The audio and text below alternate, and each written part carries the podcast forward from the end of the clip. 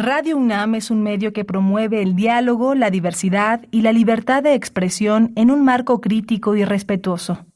Los comentarios expresados a lo largo de su programación reflejan la opinión de quien los emite, mas no de la radiodifusora. Radio UNAM presenta Prisma RU. Una mirada universitaria sobre los acontecimientos actuales. Prisma RU. Relatamos al mundo.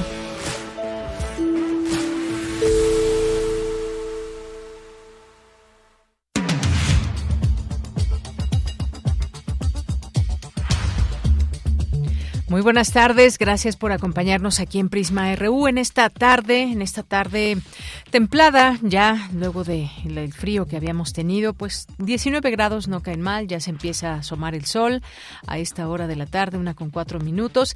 Y bienvenidas, bienvenidos a este espacio. Recuerden que la forma de comunicación con ustedes es a través de nuestras redes sociales, arroba Prisma RU en Twitter y Prisma RU en Facebook. Pues muchas gracias por estar en esta sintonía del 96.1 de FM de Radio UNAM. Vamos a tener el día de hoy varias, varias cosas. Vamos ya hay una información que genera la Comisión Universitaria para la Atención de la Emergencia por COVID-19 y le tendremos todos los detalles de lo que se dice desde nuestra universidad. También vamos a platicar sobre la cancelación de la comparecencia del secretario de la Defensa Nacional y la negativa del presidente de hablar sobre el hackeo al ejército. Lo haremos con Edgar Ortiz Arellano, quien es doctor en gestión estratégica y políticas de desarrollo por la ANAU maestro en Administración de Negocios Internacionales por la UNAM y tiene expertise en temas ligados a la seguridad nacional. También vamos a tener una conversación con el autor de La pelea por los infiernos. El autor es Enrique Zúñiga, quien es eh, periodista, es psicólogo, es maestro en criminología y nos presenta un libro, un libro pues terrible en cuanto a las historias que nos platica, un libro bien informado, bien documentado, que nos da una, un recorrido por distintas cárceles del país y lo que en ellas sucede, ha sucedido y al parecer por estos sistemas que tenemos de cómo funcionan, pues seguirá desafortunadamente, pero ya él nos dirá si hay una forma de romper con todo eso que pasa en las cárceles de nuestro país, sobre todo las de alta seguridad y hay muchos reos que están ligados aún al crimen organizado, a los grupos delincuenciales, grupos de narcotraficantes, y él nos va a acercar un poco solamente a esta pelea por los infiernos. No se pierdan esta plática con Enrique Zúñiga, que nos presenta en este libro muchas y tantas historias ligadas al crimen. Eh, vamos también a tener una invitación al foro El futuro de las ciencias, humanidades y artes que nos platicará la doctora Clara Judisman. También vamos a tener en nuestra segunda hora Vamos a tener, es jueves de Cinemaedro, tenemos cine, también tenemos por ahí la invitación al vigésimo sexto tour de cine francés. Tendremos también una entrevista sobre la Feria de la Vivienda Fobistes Tunam. Ya le tendremos todos los detalles aquí en este espacio. Tendremos cultura, la información nacional e internacional. Así que quédese con todo el equipo de Prisma RU. Iniciamos a nombre de todos, soy de Yanira Morán y desde aquí relatamos al mundo. Relatamos al mundo. Relatamos al mundo.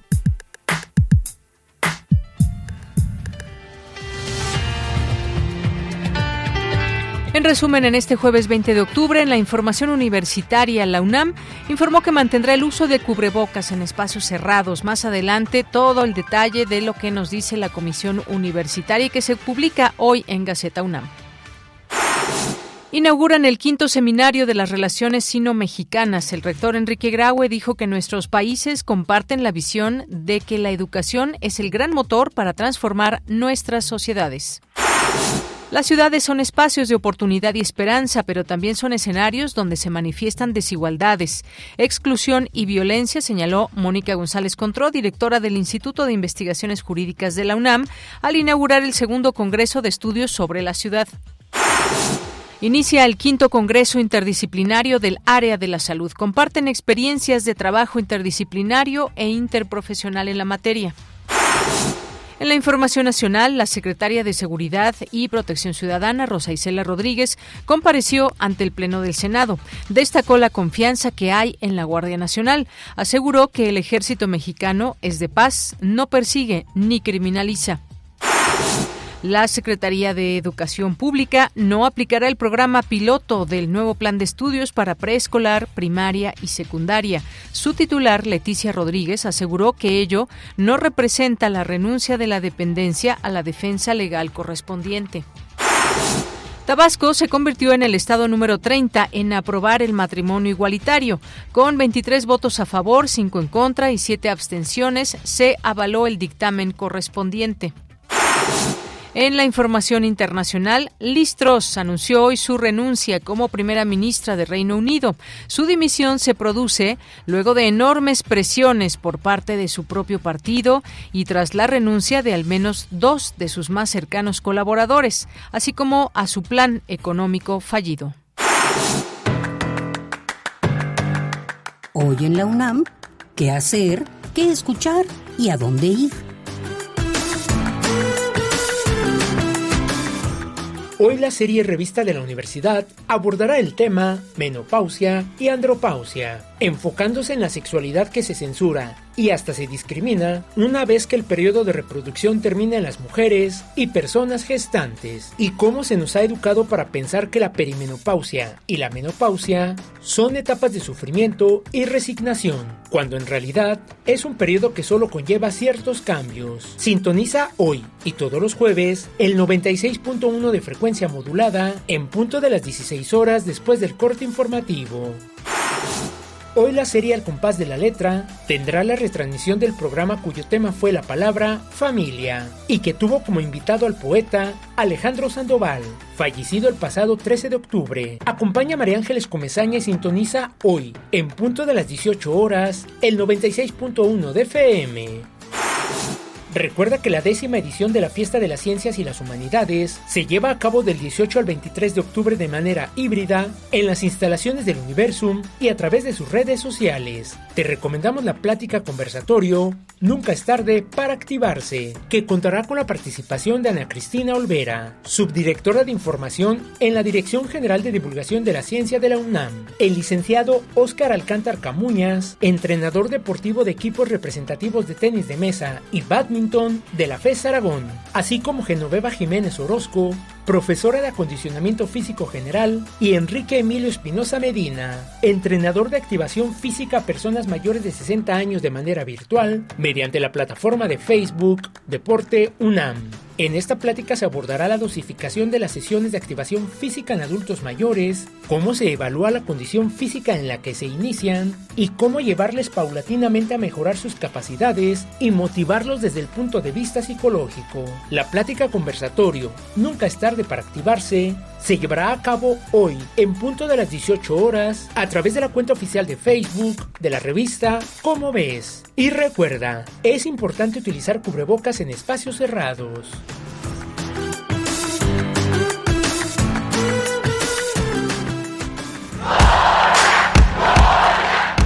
Campus RU.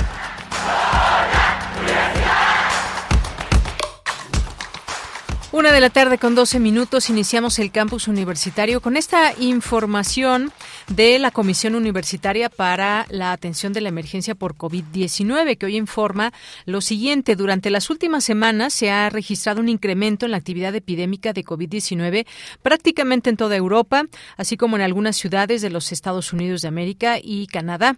El crecimiento de casos aumenta el riesgo de transmisión a nivel regional y global, así como la probabilidad de que se genere nuevas variantes del virus causante de esta enfermedad y con ello que un mayor número de personas desarrollen condición post-COVID-19 una vez que se recuperen del padecimiento. Aun cuando en México estamos en un momento relativamente favorable respecto a COVID-19, es importante resaltar que en las cinco olas que se han presentado en nuestro país existe como antecedente el aumento de la actividad epidémica en Europa y Estados Unidos.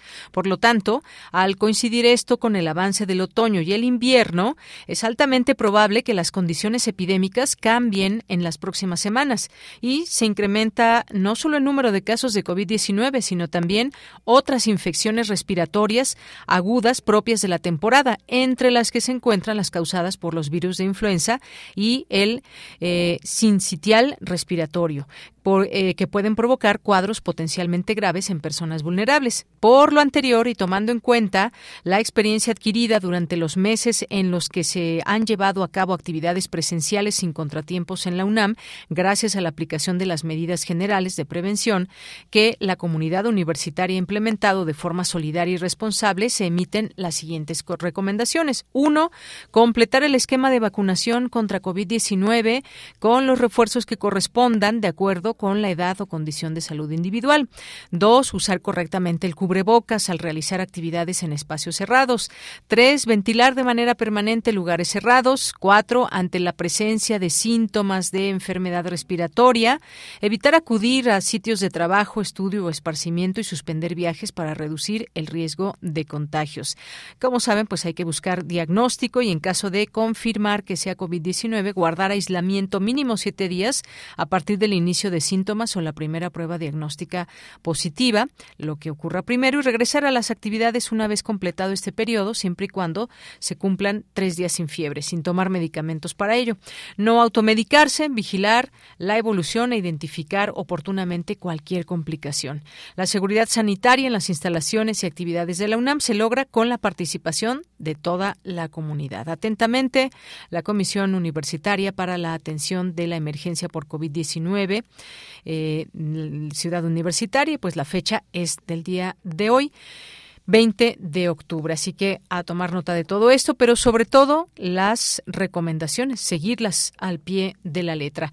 Una de la tarde con 15 minutos y me enlazo con mi compañera Virginia Sánchez. Inicia el segundo Congreso de Estudios sobre la Ciudad, Comunidades, Pospandemia, asimilar lo aprendido. Cuéntanos, Vicky, muy buenas tardes.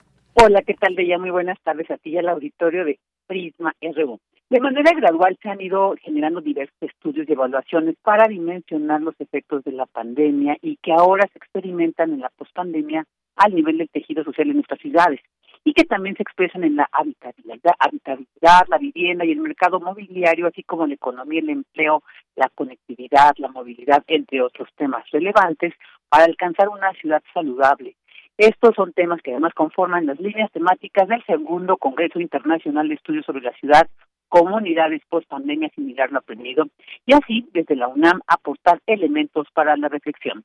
Esto lo señaló Guadalupe Valencia, coordinadora de Humanidades, durante la inauguración del evento, este evento que se lleva a cabo del 19 al 21 de octubre en formato híbrido. Escuchemos a la coordinadora de Humanidades.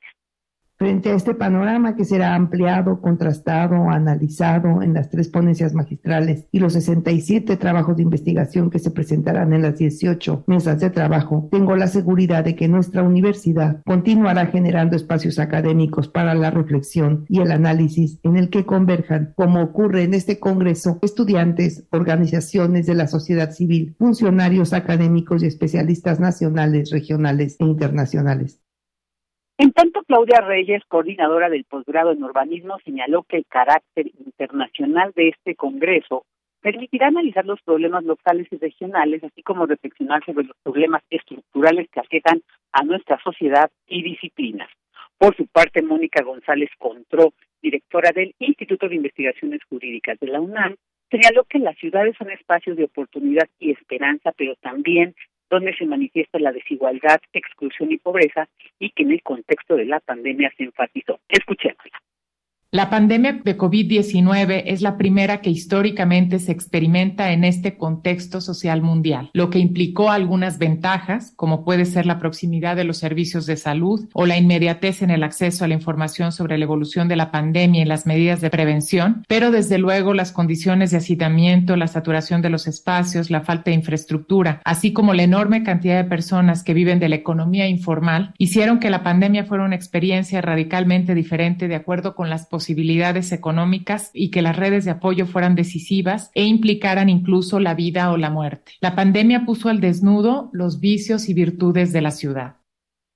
Finalmente, Javier Delgado, director del Programa Universitario de Estudios sobre la Ciudad de la UNAM, resaltó la importancia de asimilar lo aprendido y poner un acento especial en la dimensión social de todos los procesos desencadenados durante y después de la emergencia sanitaria y revisar viejos conceptos y formas de estudiar la ciudad, uno de los objetivos centrales de este Congreso. Y bueno, pues toda la información sobre este segundo Congreso Internacional de Estudios sobre la Ciudad se puede consultar en la página asimilarloaprendido.puec.unam.mx. Esta es la información. Muchas gracias, Vicky, y muy buenas tardes. Buenas tardes. Bien, nos vamos a nuestro siguiente tema. Ahora con Dulce García. Necesario que a nivel internacional se reconozca la violencia que diariamente se vive en México. Cuéntanos, Dulce, muy buenas tardes. Así es, Deyanira, muy buenas tardes aquí al auditorio de Prisma RU. Deyanira, en el marco del séptimo encuentro Libertad por el Saber que organiza el Colegio Nacional y que lleva por tema la concepción de futuros posibles, se llevó a cabo la mesa de análisis Los futuros y la violencia en donde estuvo presente el doctor Claudio Lopni, miembro del Colegio Nacional, quien dijo que tanto antropólogos como periodistas e historiadores han logrado el inicio de una transformación de la sociedad mexicana y el lugar que tiene la violencia dentro de ellos. Vamos a escucharlo.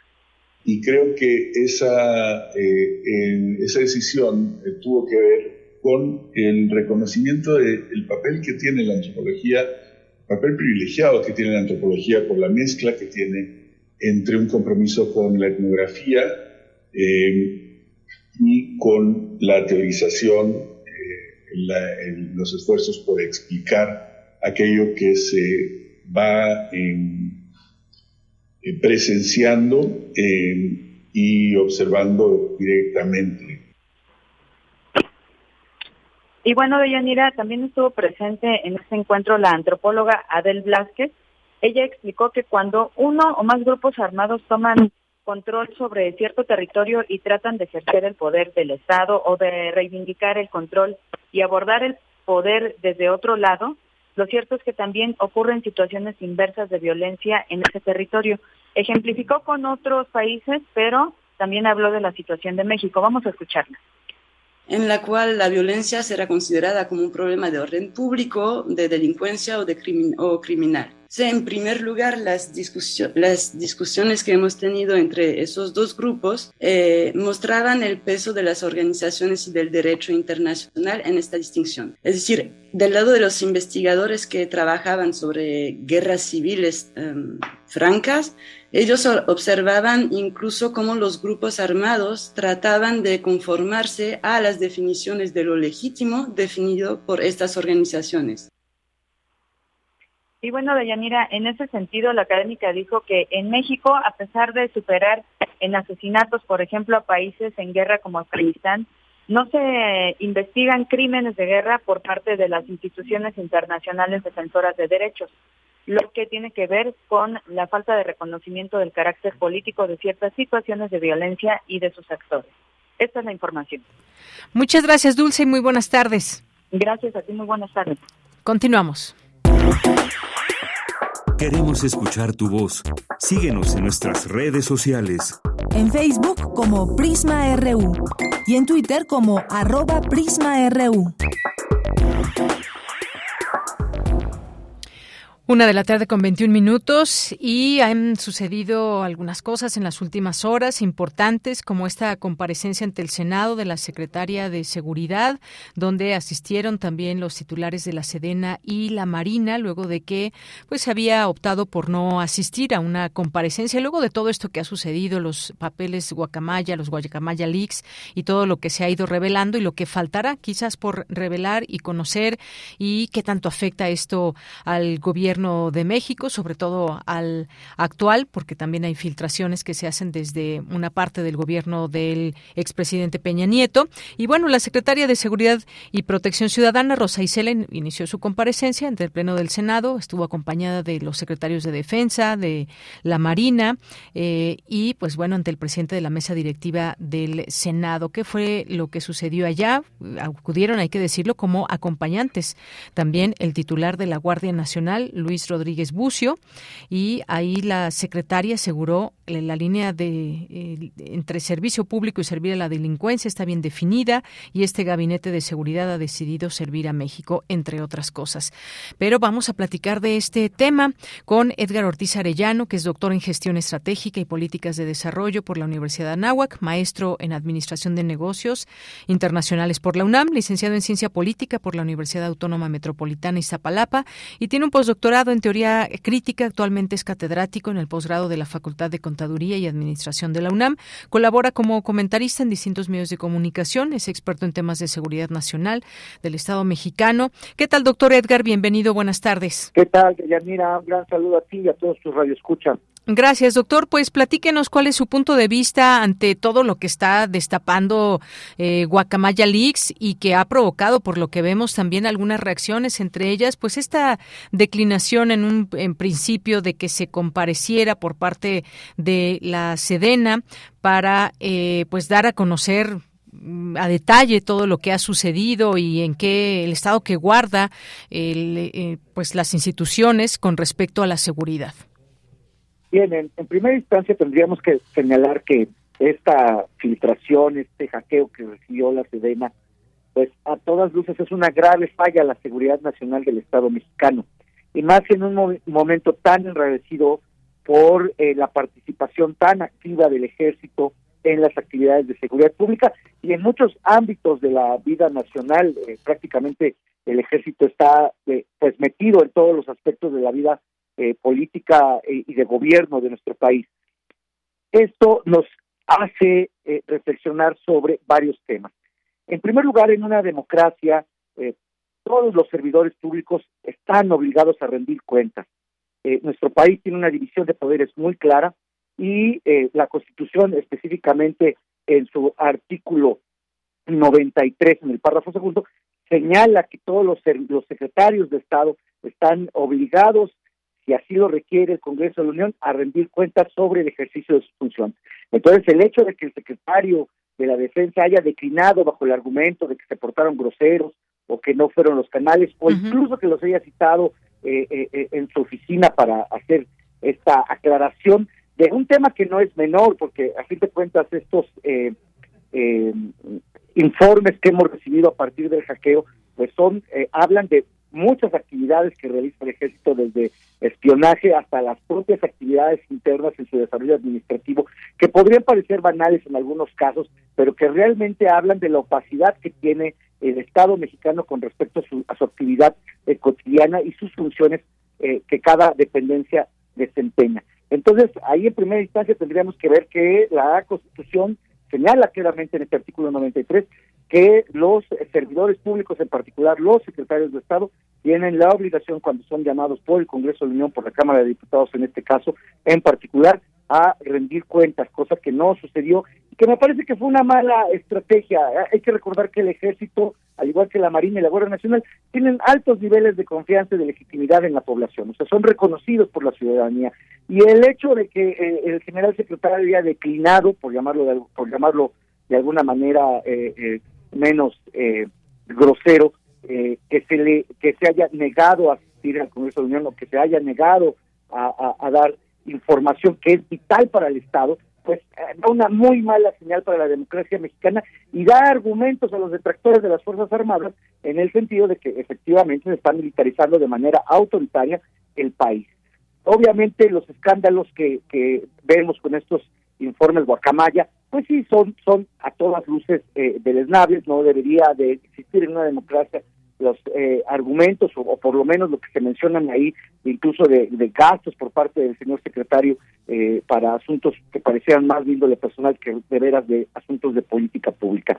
Y luego vemos que se presenta con la, secretaria Rosa Isela Rodríguez. Me parece que el gobierno quiere dar una señal de que el asunto de seguridad pública pues está en manos de los civiles, pero cosa que no es cierto. Desde el momento en que la acompañan, le acompañan prácticamente como staff los eh, los secretarios de las Fuerzas Armadas en particular y la Guardia Nacional, pues creo que si querían dar un mensaje de que están abiertos a, eh, a, brindar información a la ciudadanía y que tienen el interés de eh, rendir cuentas ante el Poder Legislativo, en particular, en este caso, ante el Senado, que es el representante de la Federación, pero que creo que también debía haberlo hecho ante la Cámara de Diputados, eh, eh, pues creo que no fue la mejor estrategia posible. Ahora, también este ambiente pues está enrarecido, eh, obviamente la Cámara de Diputados, la Comisión de Defensa está en manos del diputado Ricardo Villarreal, que es del Partido Acción Nacional y que por cierto es de Guanajuato, que es uno de los estados que tiene mayores problemas de violencia y delincuencia en estos momentos.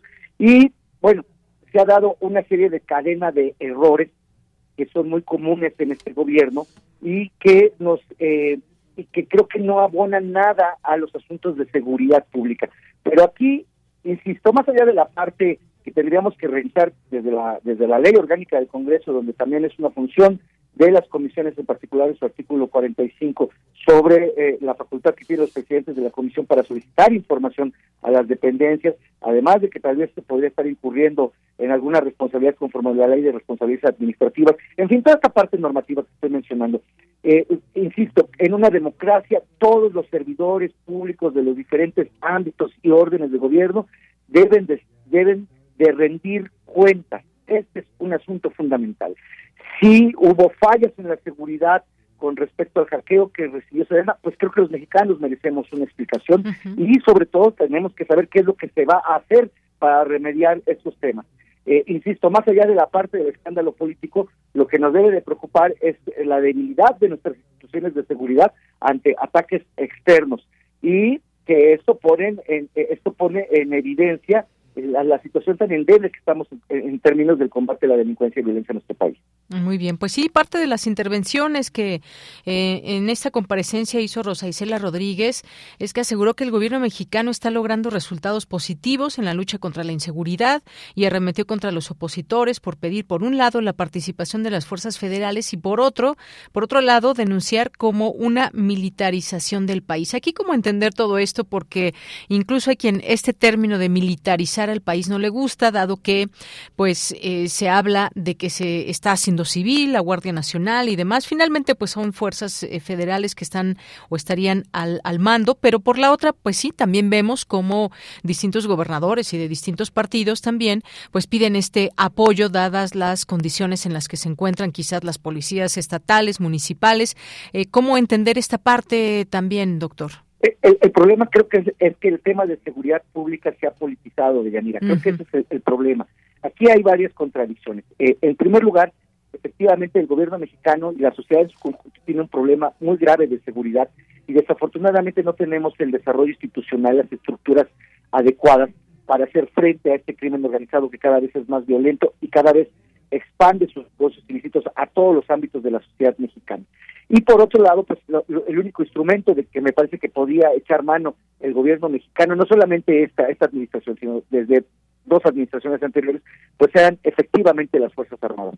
Pero parece que esa es una solución eh, fácil, eh, es decir, la solución fácil era hacer uso de las Fuerzas Armadas, la solución fácil es pasar la Guardia Nacional a las Fuerzas Armadas, la solución fácil es que los gobernadores también, y ahí está la contradicción, es decir, no queremos una, no queremos una seguridad encabezada por militares, pero los gobernadores insisten en pedir, en pedir los apoyos al ejército, que también para ellos es una solución eh, fácil, en vez de formar eh, organismos de seguridad civil entrenados, capacitados, certificados, cosas que ya hemos platicado eh, eh, prefieren prefieren pedir apoyo a la federación, pero por otro lado no quieren dar los apoyos necesarios para que quede legalmente establecido esto. Y se utiliza el discurso en contra del ejército y de las Fuerzas Armadas eh, eh como discurso político y como bandera política pero pues, ya en la operación real de la política pública de seguridad, pues se pide el apoyo de las Fuerzas Armadas. Entonces ahí hay una contradicción eh, muy profunda que no se ha resuelto y que en realidad se responde más bien a tintes políticos y no a una voluntad política de querer resolver los, los problemas. Lo que tenemos que reconocer es que si nosotros retiráramos ahorita a las Fuerzas Armadas de los asuntos de seguridad pública, probablemente el, eh, este, este problema en el que estamos metidos se agravaría aún más pero por otro lado no estamos haciendo las acciones necesarias para conformar una una eh, eh, un, organismos de seguridad pública civil que sean realmente eficaces.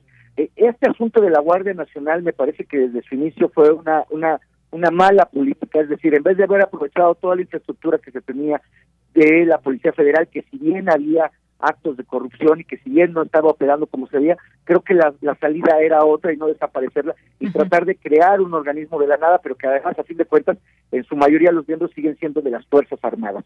Entonces, eh, ya, ya eh, los esfuerzos parece que en vez de ir hacia adelante van hacia atrás y se dislocan y se pierde tiempo, se pierde recursos, eh, se pierde la experiencia adquirida a través de los años, mala, buena, porque ahí estaba y que podía ser utilizable eh, en un momento de coyuntura como el que estamos como el que estamos viviendo ahorita. Y además a la negación a la crítica por parte del gobierno, es decir, el hecho de que el presidente minimice estos hackeos o los ataques que se hacen a la que, se hacen al Estado mexicano por parte de entidades hostiles, de, amenazas hostiles, eh, en vez de abonar y poner en la mesa realmente cuál es la solución que se debe de abordar en los últimos dos años que le quedan de su gobierno, que creo que tendrían que ser soluciones de carácter eh, inmediata, porque digamos, a fin de cuentas, se prometió en su momento que la Guardia Nacional iba a estar operando plenamente en un año, cosa que no ha sucedido.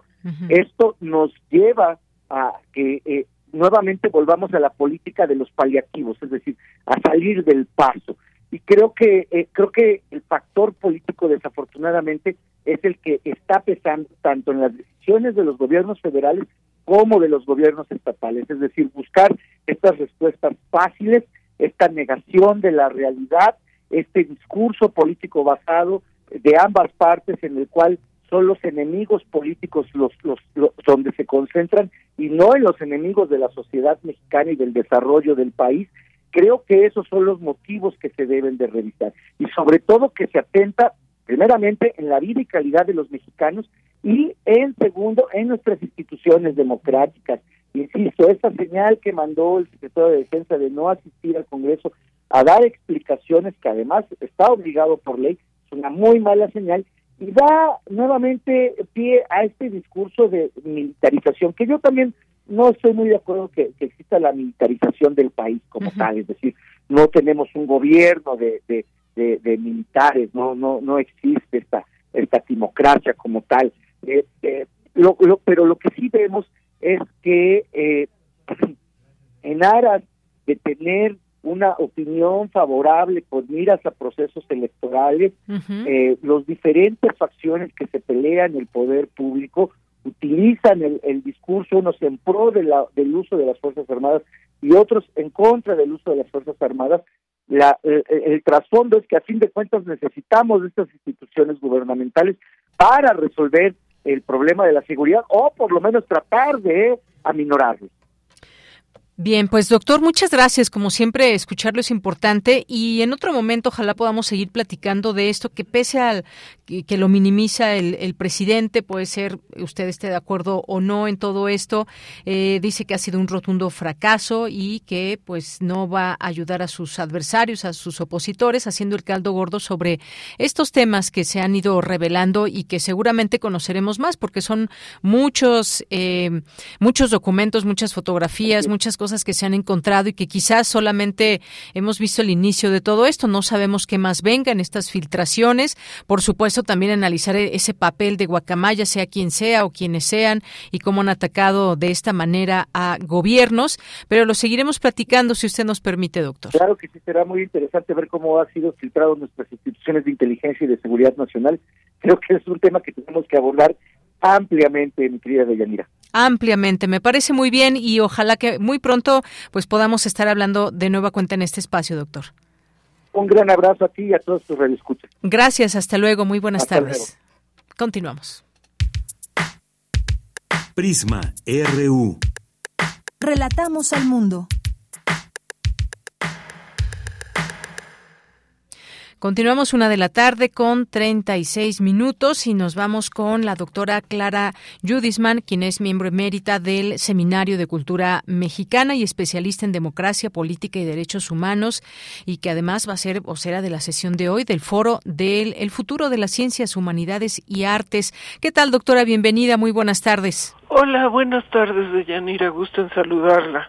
Igualmente, doctora, pues eh, cuéntenos, invítenos hacia el futuro político y social de México, una mirada al futuro de las ciencias, artes y humanidades.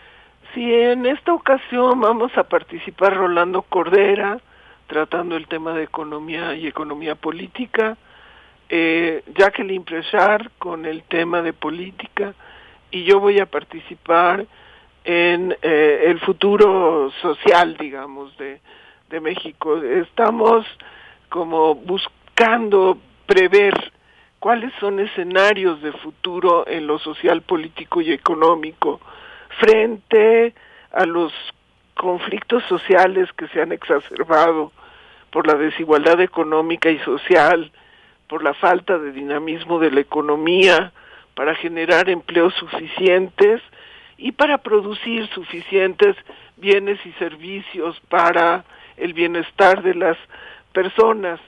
La idea es ubicarnos en estas transiciones que están ocurriendo.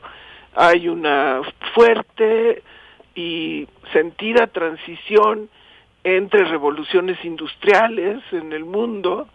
Estamos viviendo una catástrofe ambiental.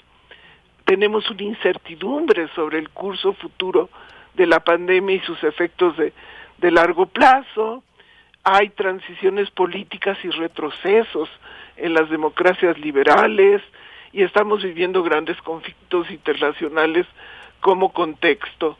Y entonces la idea es, eh, eh, Jacqueline tratará eh, cómo se ve el futuro de los regímenes políticos, dados los cambios que ya se están dando, la creciente polarización entre, entre grupos políticos al interior de los países, el, el cuestionamiento y el desencanto con la democracia que viven particularmente los jóvenes, pero al fin es el mejor sistema que tenemos.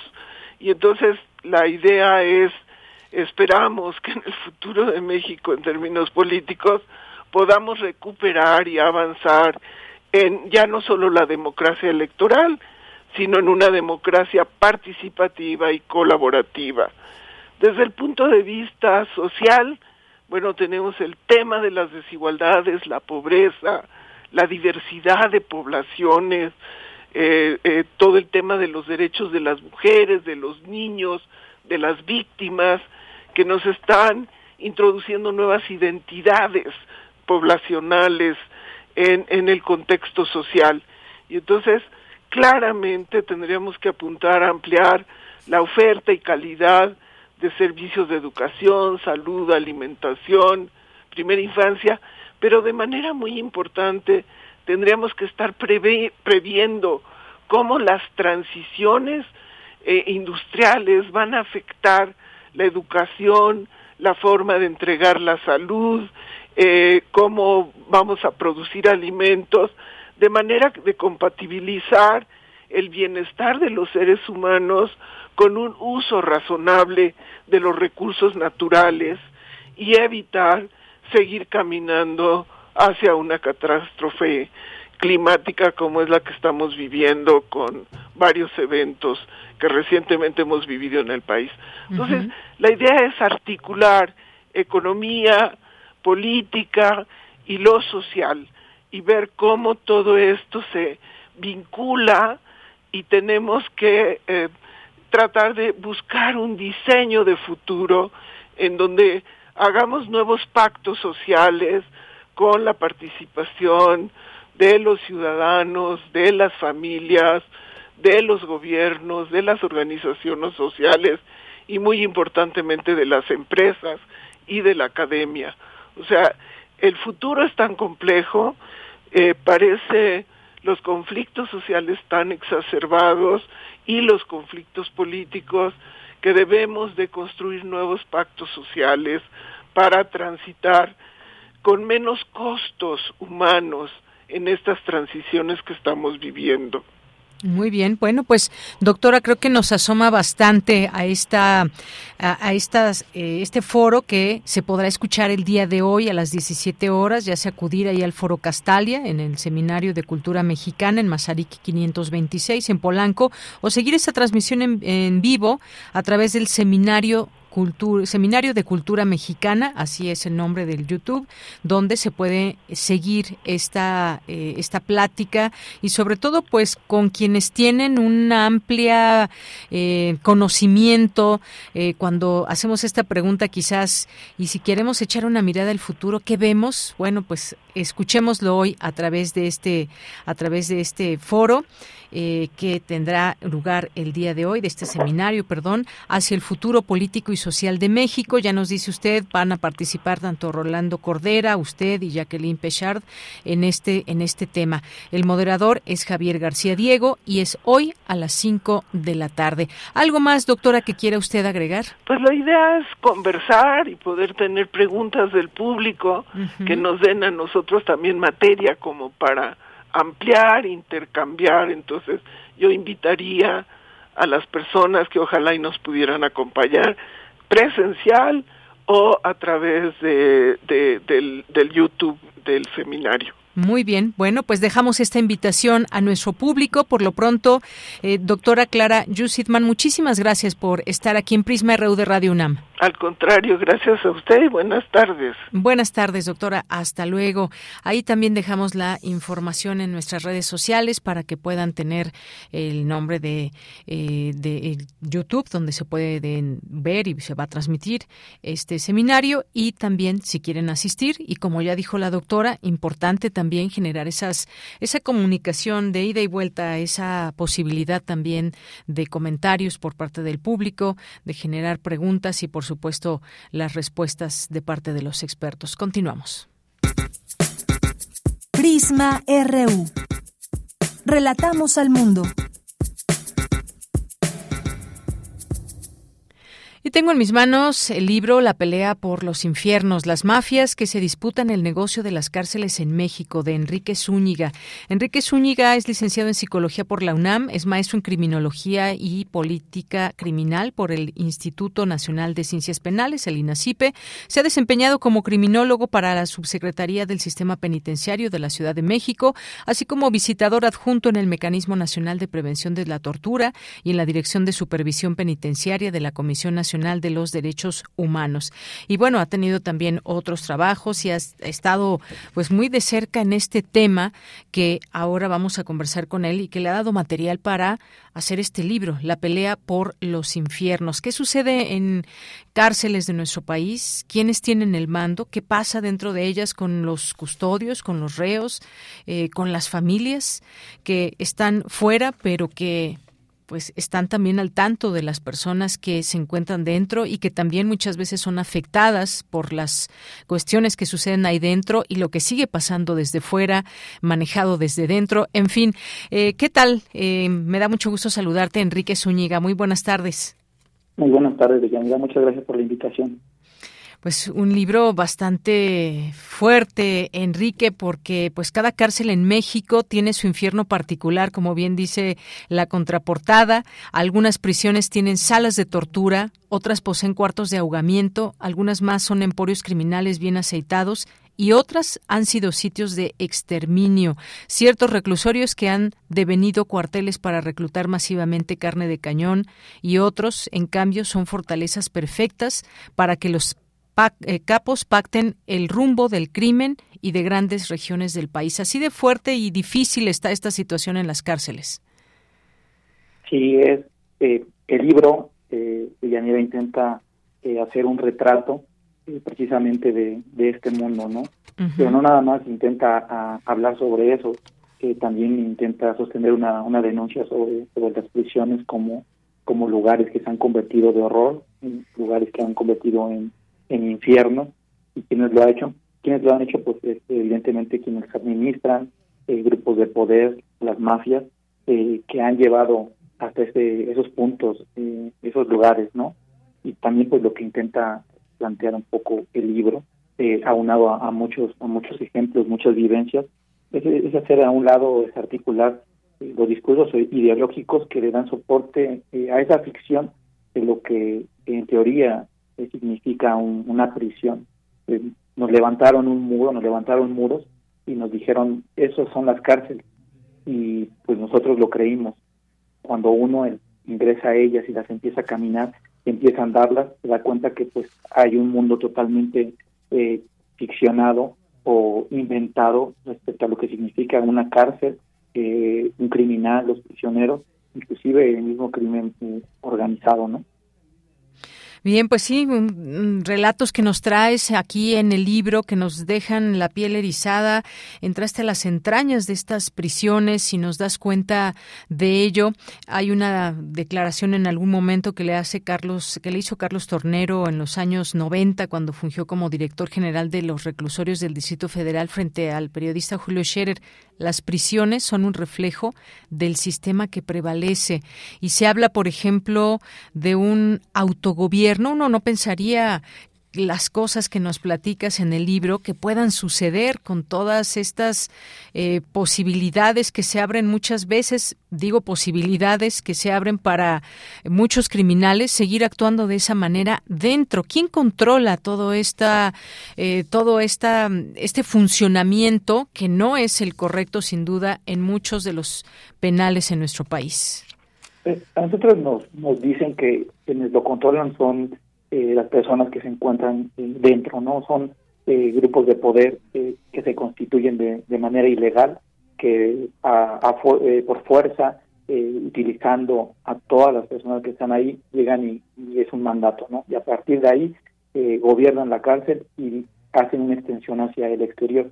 Pero volviendo a lo que te decía hace un momento, eso es algo que es ficcionado, es decir, el Estado nunca deja de tener el ojo sobre, sobre los lugares, sobre las prisiones sería eh, totalmente absurdo pensar lo contrario, porque pues el Estado tiene todos los ayuntamientos, tiene todo el poder para ejercer justamente una lógica asimétrica respecto a esos grupos ahí ubicados. Entonces, muchas veces son eh, totalmente eh, lugares donde existen acuerdos entre actores ilegales, ilegales, ilegales, los cuales pues están confabulados para llevar a cabo este tipo de acciones.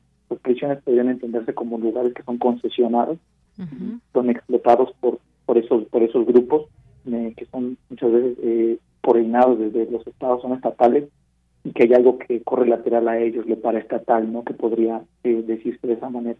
Entonces las cárceles eh, no nada más están gobernadas por por esos supuestos capos peligrosos o grandes delincuentes, sino también pueden entender muchas veces la venia de autoridades constituidas legalmente. Bien.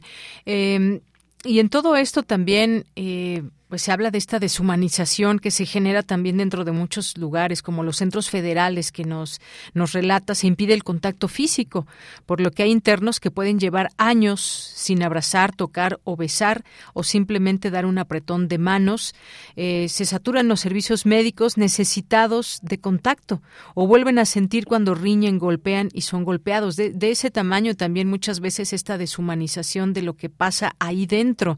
Y hay ejemplos, muchos ejemplos que nos traes a cuenta en el libro, eh, lo que sucede en algunas cárceles. Me gustaría que nos, nos, platicaras un poco de ello. ¿Puede ir esto, esta crueldad, esta rudeza desde pues violaciones masivas, violaciones a reos que llegan y que son contrarios, que son vestidos eh, de mujer, que son humillados, eh, que son obligados a, practicar sexo a otros hombres, esa, esa crueldad, esa rudeza de ese mundo, gracias a que prevalecen todas estas situaciones de em, complicidad, incluso muchas veces con las autoridades, pero también autoridades que han querido cambiar y que pagan el precio por ello, Enrique.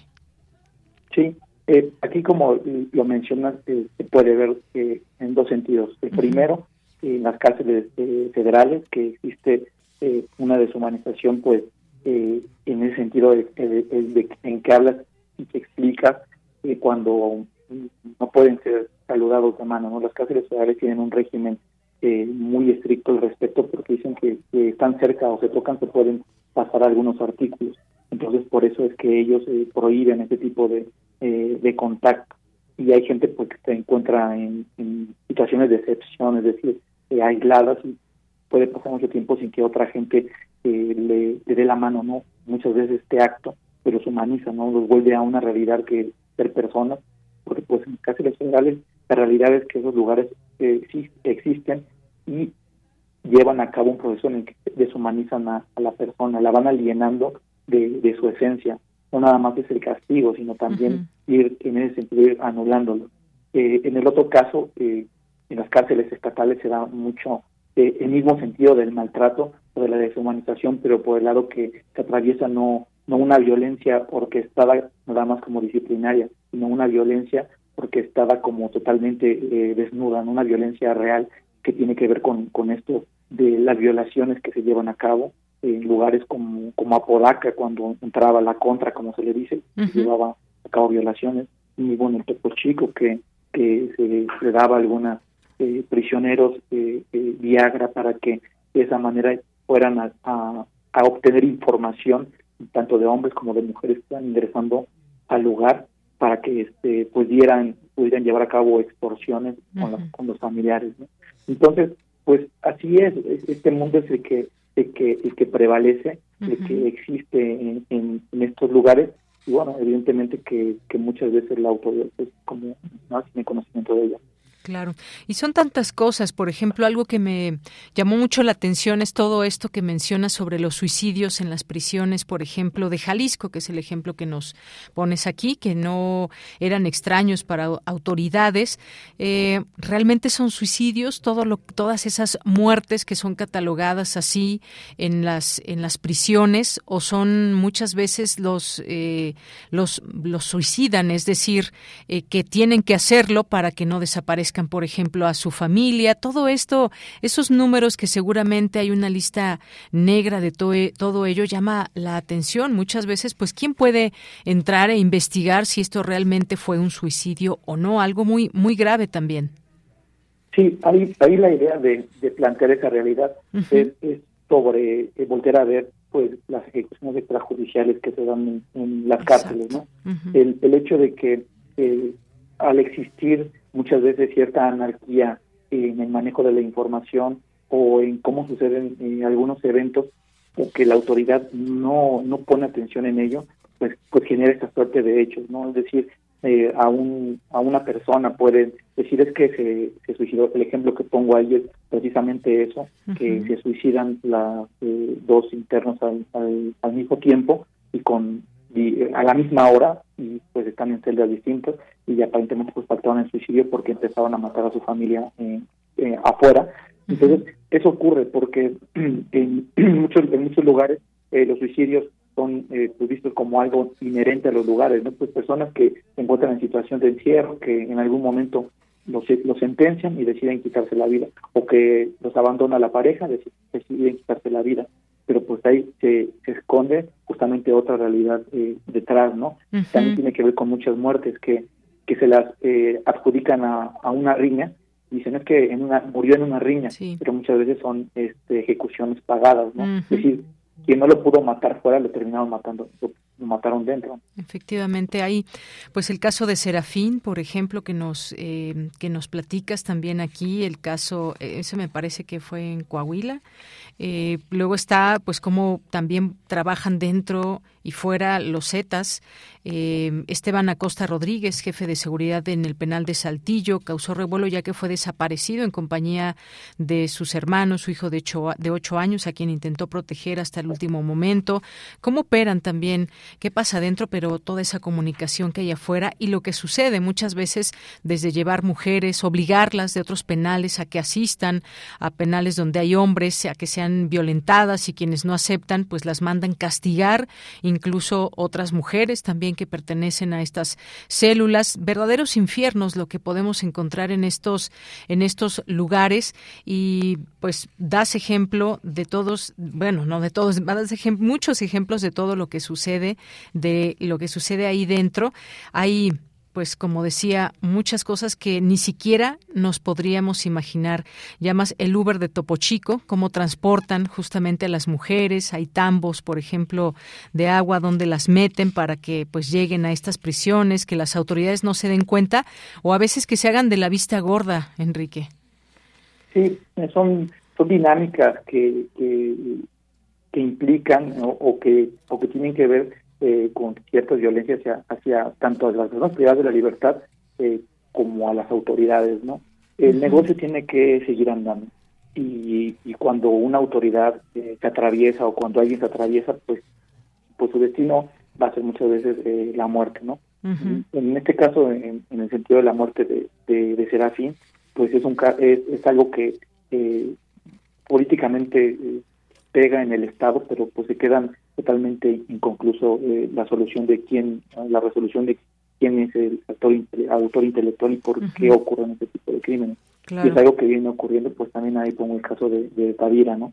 Que también fue el primer director de, del altiplano, que era bueno un, jurista reconocido, un penitenciarista reconocido, y también que fue ejecutado por allá el año 2000. Así es. Nos narras... Ah, gracias. Sí, Enrique. Eh, nos narras pues muchos lugares. Acapulco es uno de ellos también. Nos eh, cuentas también de Duport Ostión, donde pues había incluso un, un, eh, zoológico, está el caso de Chihuahua, está el caso de Piedras Negras que también llama mucho la atención. Eh, uno de esos lugares es la prisión de Piedras Negras en Coahuila, la cual puede verse como una edificación de la barbarie. Los hechos ocurridos en ese lugar causan un horror comparable a los de testimonios de los campos de exterminio nazis. A ese grado, Enrique. Es, una. Las prisiones eh, siguen reproduciendo ecos de lo que ocurría en, esos lugares, ¿no? Son, yo creo, y esa es una, es una postura, que las cárceles representan de manera general muchos de esos ecos del totalitarismo, pero en Piedras Negras se, se volvió en cierto sentido literal, porque Piedras Negras fue un campo de exterminio, ahí se mataban a personas que eran considerados enemigos, a personas que se secuestraban y posteriormente, eh, pues, después de matarlos, eh, disolvían sus cuerpos, es decir, los, los hacían cenizos, los, los pozoleaban, los, los quemaban como se conoce en el argot, bueno, como, como se conoce en el argot, y posteriormente tiraban eh, sus cenizas en, en, en, el en, donde jugaban fútbol y también en lugares cercanos, ¿no? También se tiene conocimiento, este, eh, eso está totalmente documentado, que, eh, gente de, la masacre de, de, Allende también en algún punto pudo haber estado dentro de, dentro de la prisión. Entonces, pues eso representó eh, Piedras Negras, es una cárcel que sigue andando Piedras Negras, pero pues que al final del día no, no se puede borrar ese horror que, que, existió, ¿no? Y pues bajo el gobierno eh, de los Zetas se tenía conocimiento, es lo mismo, lo, lo manifiestan eh, el documento de Sergio, Sergio Aguayo que se llama Yugo Zeta en Coahuila y que habla sobre mucho de lo que ocurrió en la, en la, en la prisión de, de Piedras Negras. Bueno, yo pude entrar varias veces al lugar y la gente que, que estaba allí pues se mostraba desmemoriada, no no decía que no sabía nada al respecto de lo que había ocurrido, pero pues sabían y saben muy bien lo que sucedía ahí. Claro, qué terrible. Y déjame confesarte, Enrique, solamente voy a la mitad del libro y me he encontrado con todas estas historias. Eh, queremos recomendarlo. ¿Por qué recomendar eh, tu libro, Enrique Zúñiga? ¿Qué es lo que nos quieres eh, contar? Digo, por supuesto, todo este terror. Y mi pregunta quizás con esto terminaría, pues, ¿qué tan alejados estamos de que las cárceles sean verdaderos centros de readaptación social? Leyendo tu libro, pues me doy cuenta de que quizás eso nunca suceda. Sí, la realidad es que estamos muy alejados de esa, de esa idea. Eh, la reinserción social es, yo lo considero muchas veces como, como la idea anzuelo para que se mantengan esos lugares. Y aunque no sucede estructuralmente en México, no, no existe eso que se denomina la reinserción social. Claro que hay casos de éxito, tanto de algunas prisiones como de algunas personas, y claro que hay autoridades que llevan a cabo eh, su trabajo de manera eh, adecuado y que aplican esto, ¿no? Ellos creen en que las personas tienen una segunda una una segunda oportunidad, ¿no? Eh, pero bueno, el libro, ¿por qué es importante? Yo lo manifiesto de la segunda, eh, de la siguiente manera. Es un documento eh, único, al menos en América Latina, que habla sobre el mundo de las cárceles, porque en México se presentó una situación sui generis respecto a las cárceles. En ninguna prisión, al menos en América Latina, Centroamérica, inclusive en Norteamérica, eh, y no sé si en el mundo ha ocurrido que se vea de manera eh, sistemática y estructural esta serie de hechos, ¿no? Y esta, esta dinámica eh, de estas violencias donde está el Estado y donde están grupos ligados al Estado, que hayan ocurrido. Eso en inicio es un, es un documento que considero inédito. Claro. Y, es inédito en el sentido de que yo lo construyo justamente porque yo tenía esa duda. ¿Qué pasa en las prisiones? Y cuando yo empecé a estudiarlo y después cuando empecé a ingresar en ellas, me di cuenta que no lo había porque se cerraron las puertas. A muchos investigadores le cerraron las puertas. Había lugares en que era inaccesible este, ingresar hacer algún tipo de estudio, dígase antropológico, sociológico, este, cualquier tipo de estudio. En algunos lugares los permitieron de vez en cuando que mm. fueran algunos grupos que entraran, pero hasta ahí no conocían las entrañas de lo que estaba ahí ocurriendo. Así pues es. A mí yo tuve la oportunidad de conocerlo y pues es justamente lo que lo que quiero mostrar, ¿no? Responder a esa pregunta, ¿qué ocurre detrás de los muros de las cárceles? Pues lo que yo intento también es decirles, esto es lo que yo vi, esto es lo que yo viví creo que hay mucha gente que lo ha vivido y lo ha vivido que hablen ellos también. Bien, pues muchas gracias por contarnos lo que sucede. Es un libro que debemos de leer, son datos que debemos acercarnos a ellos para conocer estas realidades y cómo está conformado todo ello, más allá de los casos de éxito que, eh, que, pueda haber respecto a estos temas. La pelea por los infiernos de Enrique eh, Zúñiga, editorial Grijalvo, se los recomendamos. Gracias, Enrique, por estar aquí en Prisma RU de Radio UNAM. Muchísimas gracias, Deyanira. Hasta luego. Hasta luego. Muy buenas tardes. Nos tenemos que ir a un corte y volvemos. Queremos escuchar tu voz. Síguenos en nuestras redes sociales.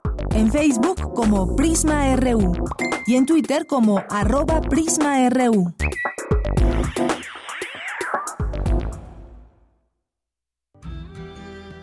...2022... 2022. 100 años del nacimiento de Antonio Di Benedetto narrador argentino. El género al cual Antonio Di Benedetto toma más importancia en sus inicios es el cuento acompañado por la fantasía. El nacido en Mendoza lo define de la siguiente manera.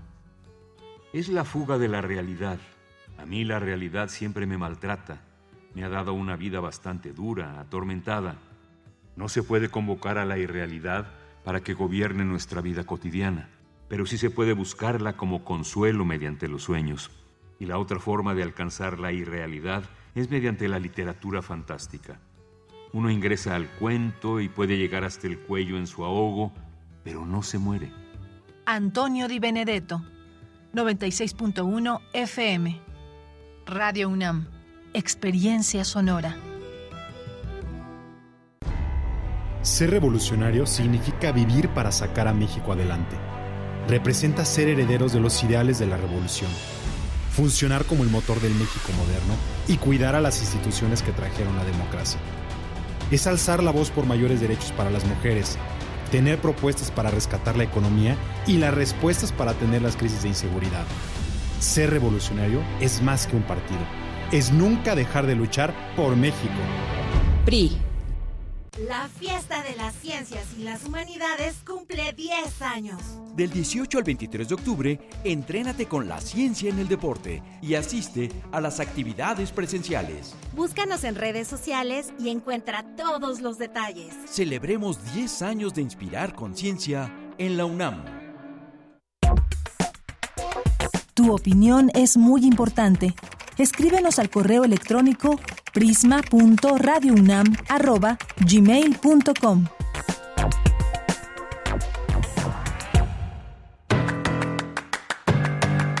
Mañana en la UNAM, ¿qué hacer? ¿Qué escuchar?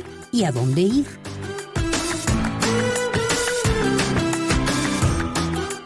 Mañana viernes 21 de octubre no te puedes perder La ciencia que somos. En esta ocasión el tema principal será la fiesta de las ciencias y las humanidades. En el programa se contará con la presencia de algunos de los talleristas e invitados a este evento, especialistas que tienen que ver con la nutrición y el estudio de las capacidades de los deportistas. Además se contará con la participación de Andrea Martínez, estudiante de Derecho de la UNAM y primera mujer mexicana en participar en un equipo masculino de fútbol americano. La ciencia que somos se transmitirá mañana viernes desde la fiesta de las ciencias y las humanidades en la explanada principal del Universum, Museo de las Ciencias. Sintoniza el 96.1 de FM en punto de las 10 horas. El próximo sábado 22 de octubre se transmitirá el radiodrama Crónica Marciana, abril del 2000, la tercera expedición. De nuevo unos astronautas arriban a Marte, pero para su sorpresa descubren que han llegado más bien a un pueblecito de Estados Unidos. Aturdidos, creen que han viajado al pasado por alguna paradoja temporal, pero al encontrarse con seres queridos que habían perdido, llegan a la conclusión que han alcanzado una especie de cielo. ¿O será una trampa? Sintoniza este sábado 22 de octubre, en punto de las 20 horas, el 96.1 de FM. Si te gusta la improvisación, la genialidad y la música contemporánea, no dejes de escuchar el concierto de Laurie Friedman y Scott Thompson, dos estupendos improvisadores canadienses. Sintoniza el 96.1 de FM este próximo sábado 22 de octubre en punto de las 18 horas. Este fin de semana no te puedes perder Gabinete de Curiosidades. Frida Rebuntulet nos hablará de la banda La Mamba Negra y tendrá una interesante entrevista con su fundador, Jacobo Vélez. Esta agrupación tiene una propuesta musical de salsa neoyorquina de los años 70 con un toque cubano, de funk, hip hop y notas de raíz de las músicas tradicionales afrocolombianas. Acompaña a Frida Rebuntulet y su gabinete de curiosidades y sintoniza este sábado 22 de octubre en punto de las 17.30 horas el 96.1 de FM. Y recuerda, es importante continuar ventilando de manera permanente lugares cerrados donde se realicen actividades. Para Prisma RU, Daniel Olivares Aranda.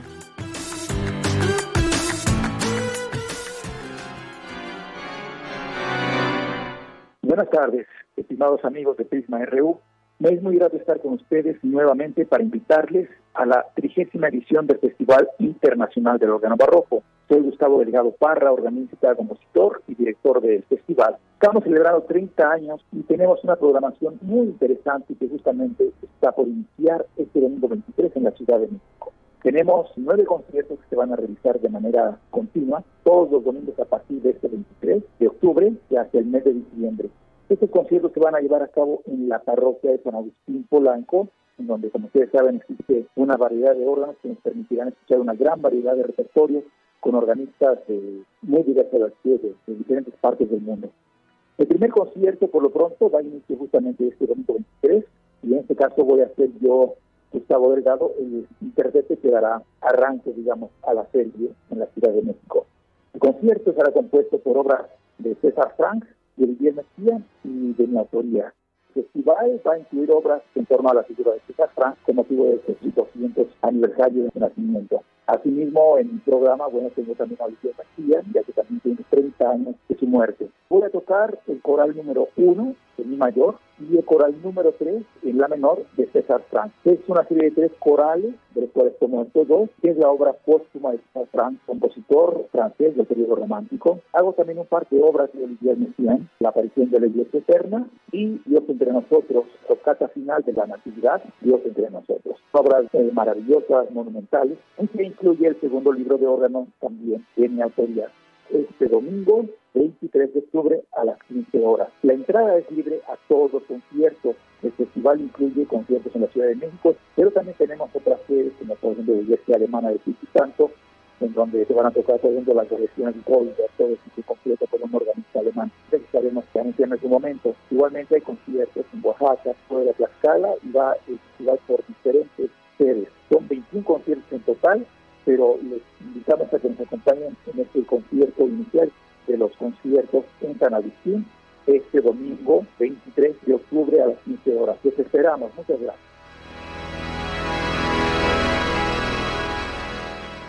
Bien, pues ya estamos de regreso en esta segunda hora de Prisma RU. Gracias por su sintonía. Vámonos a los saludos en redes sociales. Michelle González ya aquí lista. ¿Qué tal, Michelle? Buenas tardes. Hola, Deya. Muy buenas tardes. Eh, tenemos comentarios acerca del libro La pelea por los infiernos de Enrique Zúñiga que tuvimos hace unos momentos. Jan Kenji nos comenta, los que se coluden con los criminales o rompen la ley no son seres a los que se pueden llamar autoridades. También nos mandó mensaje a través de Facebook José Martínez. Saludos afectuosos a Deyanira Morán, la mejor voz de todo el orbe desde mm, Ecatepec, México. También tenemos saludos a través de Twitter, ya saben, Prisma RU. Y tenemos saludos para Rosario Durán Martínez, que dice que ahora sí tiene sus audífonos y nos escucha mientras espera en el IMSS para hacer trámites. Muchas gracias. También que conoce hace muchos años Piedras Negras, un lugar muy tranquilo que ahora se ha convertido en un infierno, como dicen. Qué pena. También César Soto nos comparte que la seguridad pública estatal está inmersa en deficiencias políticas e institucionales, limitadas en no solucionar la responsabilidad del gobierno local y no cumplir la función correspondiente y esperar apoyo federal. También tenemos un saludo a Eduardo Mendoza, que nos escucha con mucho gusto y eh, imágenes de Rosario Durán Martínez que nos comparte este un habanero como una mini calabaza de Día de Muertos. Bienvenidos a Yucatán. y también a David Castillo Pérez que nos comenta que qué bueno que poco a poco va levantando el frío. De todos modos, si se antoja un cafecito con un buen pancito. Ojalá y todos se sigan cuidando del dichoso bicho que todavía sigue fatigando. Abrazos a todos. Y saludos a Margeven, Axel Berford, Mandibulín, a Montserrat Brito, que nos está aquí ayudando con las redes sociales. Muchas gracias. y este también tenemos saludos a Abimael, a Edis. Y eh, seguimos con los comentarios acerca de Juliana Assange, de su liberación. Sigue todavía muy presente el acompañamiento y las menciones acerca, acerca del caso.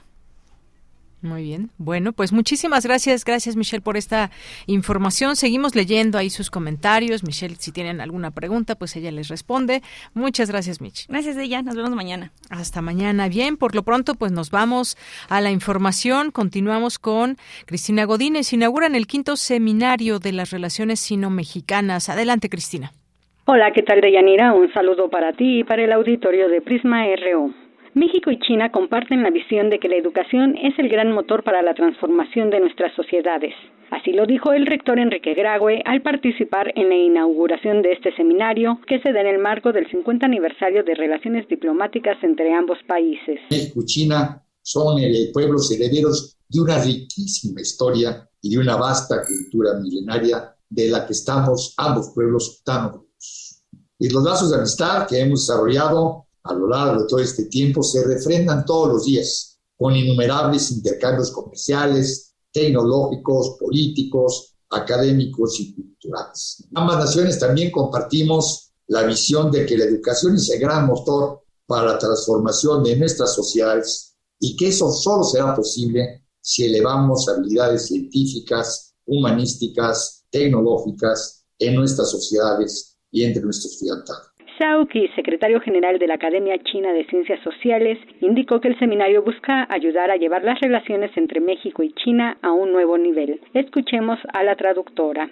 En este nuevo panorama es más importante que nunca que China y México avancemos juntos para aprovechar eh, oportunidades de desarrollo y enfrentar em, desafíos, enriquecer nuestra asociación y identificar, identificar nuevos motores que impulsan nuestra cooperación.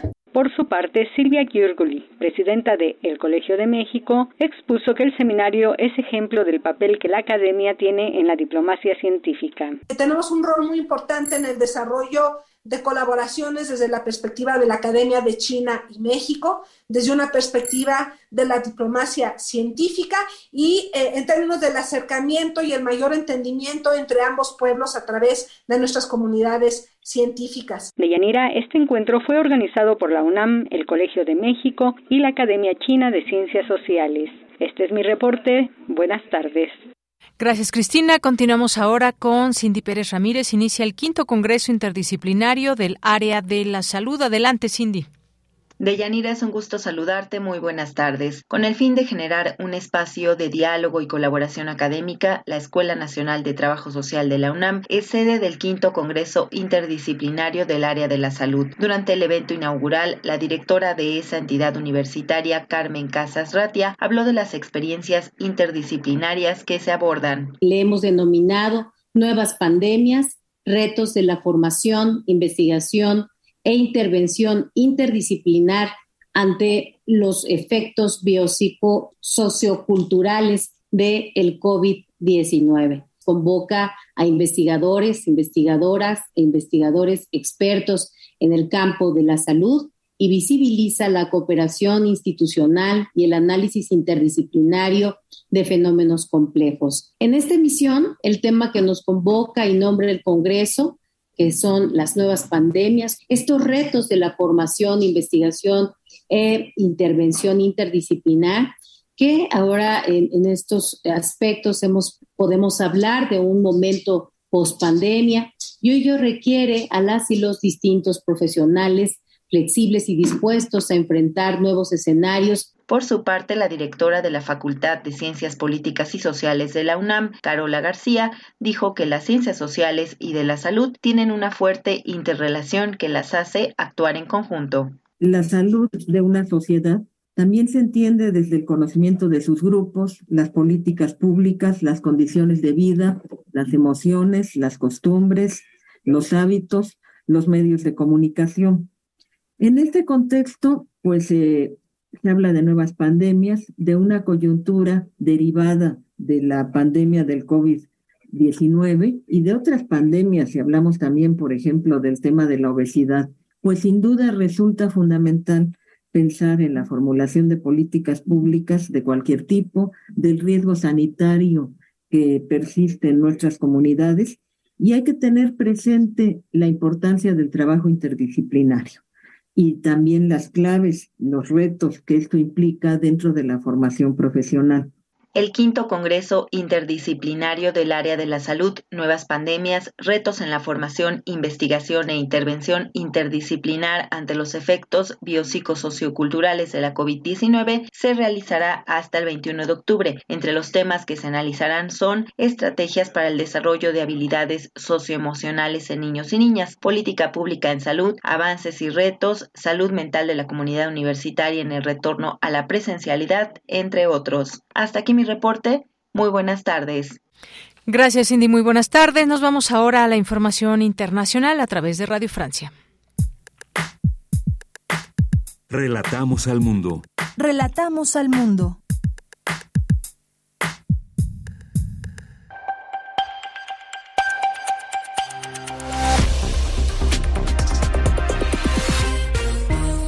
Bienvenidos a este flash informativo de Radio Francia Internacional. En los controles está Olivier Roux. Hoy es jueves 20 eh, de octubre y vamos ya con las noticias. Andreina Flores. La primera ministra británica Liz Truss eh, renunció a su cargo tras haber presentado un plan económico que generó caos e incertidumbre en todo el país. Solo seis semanas después de su nombramiento, Truss anunciaba así su dimisión. Reconozco que, dada la situación, no puedo cumplir el mandato para el que fui elegida por el Partido Conservador. Por ello, he hablado con Su Majestad el Rey para comunicarle que dimito como líder del Partido Conservador. Y el Partido Conservador anunció que de aquí al 28 de octubre elegirá a través de una votación interna un nuevo primer ministro que reemplace a Truss, mientras a la oposición pide elecciones legislativas anticipadas. La Unión Europea anunció hoy un nuevo paquete de sanciones contra Irán por haber dotado a Rusia de drones militares que se utilizaron en los últimos bombardeos a Ucrania. Las sanciones son bastante delimitadas a cinco personas y tres instituciones ligadas a la producción y venta de drones. Rusia condenó las sanciones y señaló a Estados Unidos de manipular a la Unión Europea. Los líderes europeos también intentan un acuerdo para adoptar medidas concretas que alivien la crisis energética agravada por la ofensiva de Rusia en Ucrania. La Comisión Europea plantea fijar un precio máximo para las compras de gas, pero Alemania se niega, diciendo que hay que coordinarse con países como Japón o Corea. El presidente ucraniano Vladimir Zelensky hizo un llamado a los escritores a describir el terror impuesto por Rusia en Ucrania. Esto en un discurso transmitido en la Feria del Libro de Frankfurt, uno de los principales eventos editoriales del mundo. Libros, guiones, artículos, informes. Esas son las respuestas, dijo Zelensky. 40 niños y 15 mujeres se fueron repatriados anoche desde Siria a Francia. Se trata de ciudadanas francesas que habían viajado voluntariamente a los territorios controlados por los grupos yihadistas en la zona entre Irak y Siria, donde fueron capturadas tras la caída de la organización yihadista Estado Islámico en 2019. Familiares y abogados piden que sean repatriados cientos de niños. Y hoy se reúne de manera extraordinaria el Consejo Permanente de la OEA con el objetivo de evaluar la crisis política en Perú. El mismo presidente peruano Pedro Castillo es investigado por presunta corrupción y ha pedido activar la Carta Democrática Interamericana denunciando un golpe de Estado en su contra. Con esto ponemos punto final a este flash de Radio Francia Internacional.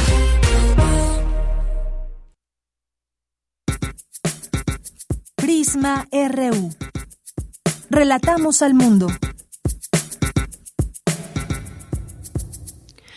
Bien, continuamos dos de la tarde con 21 minutos. Bueno, nos dejó con la boca abierta esta dimisión de Listrosa ya en Reino Unido. Todas las presiones, todo lo que estaba sucediendo, pues bueno, no aguantó fuerte todo lo que estaba sucediendo por allá. Sin duda, eh, pues vamos a ver qué sucede allá porque también el tema económico está tremendo. Y por lo pronto nos vamos ahora a eh, pues conocer más de el Tour de Cine Francés, que ya está en su, en su edición, vigésimo sexta edición del Tour de Cine Francés, que comenzó ya el pasado 6 de octubre y todavía hasta noviembre tenemos oportunidad de ver las películas, comedia, drama que hay. Bueno, pues platiquemos con Sofía Llorente, quien es vocera de este tour. Sofía, ¿cómo estás? Buenas tardes. Hola, buenas tardes. Pues aquí muy contenta de estar con ustedes nuevamente en este espacio. Pues nos da mucho gusto saludarte. Son siete películas que se presentarán en 73 ciudades a través de distintas salas. Cuéntanos, por favor, invítanos a quienes ya, pues quizás ya vieron algunas de estas películas, pero todavía eh, hasta noviembre tendremos la oportunidad de disfrutar de cine francés. Así es, pues bueno, desde el 6 de octubre estamos eh, en salas de cine en 73 ciudades de la República, como bien lo dijiste, y todavía estaremos eh, un par de semanas más hasta el 9 de noviembre, eh, sobre todo en Ciudad de México, Guadalajara, eh, Monterrey. Entonces, pues los invito a todos los que nos están escuchando a consultar su cartelera local para ver si, el tour sigue programado ahí en un cine cerca de ustedes. Y también pueden consultarlo en nuestra página de, de internet, www.tourdecinefrancés.com. Ahí pueden buscar por ciudad, por fecha, por película incluso. Entonces, pues bueno, eh, todavía tienen tiempo de armar, de armar su plan. Muy bien, bueno, cuéntanos ahora un poco de estas películas. ¿Hay alguna que tú tengas favorita, que nos recomiendas o qué hay más bien para todo el público? Claro, pues tenemos una selección súper bonita este año. Son siete películas, siete largometrajes de ficción. Eh, y es lo más destacado del cine comercial francés, ¿no? Entonces son de verdad una variedad de géneros muy padre, tenemos de todo, ¿no? Película romántica, comedia, drama, incluso una película de thriller o acción, entonces hay un poquito de todo. Yo creo que eh, a mí la que más me gustó fue la de El Movimiento de Cedric Clapiche, que sería un, un drama, comedia o dramedy, como le dicen los americanos. Eh, muy bonita película, se las recomiendo. Es acerca de una bailarina que se lesiona bailando y pues bueno, a partir de esta lesión va a tener que reconfigurar toda su relación con la danza, con su cuerpo, ¿no? Con la gente a su alrededor. Muy bien, bueno, pues sí están esas películas. Fíjate, eh, por lo que también he leído, está bien la de alta costura, se me antoja haute couture. Eh, también está esta, bueno, esa no sé qué te pareció tú que ya la viste.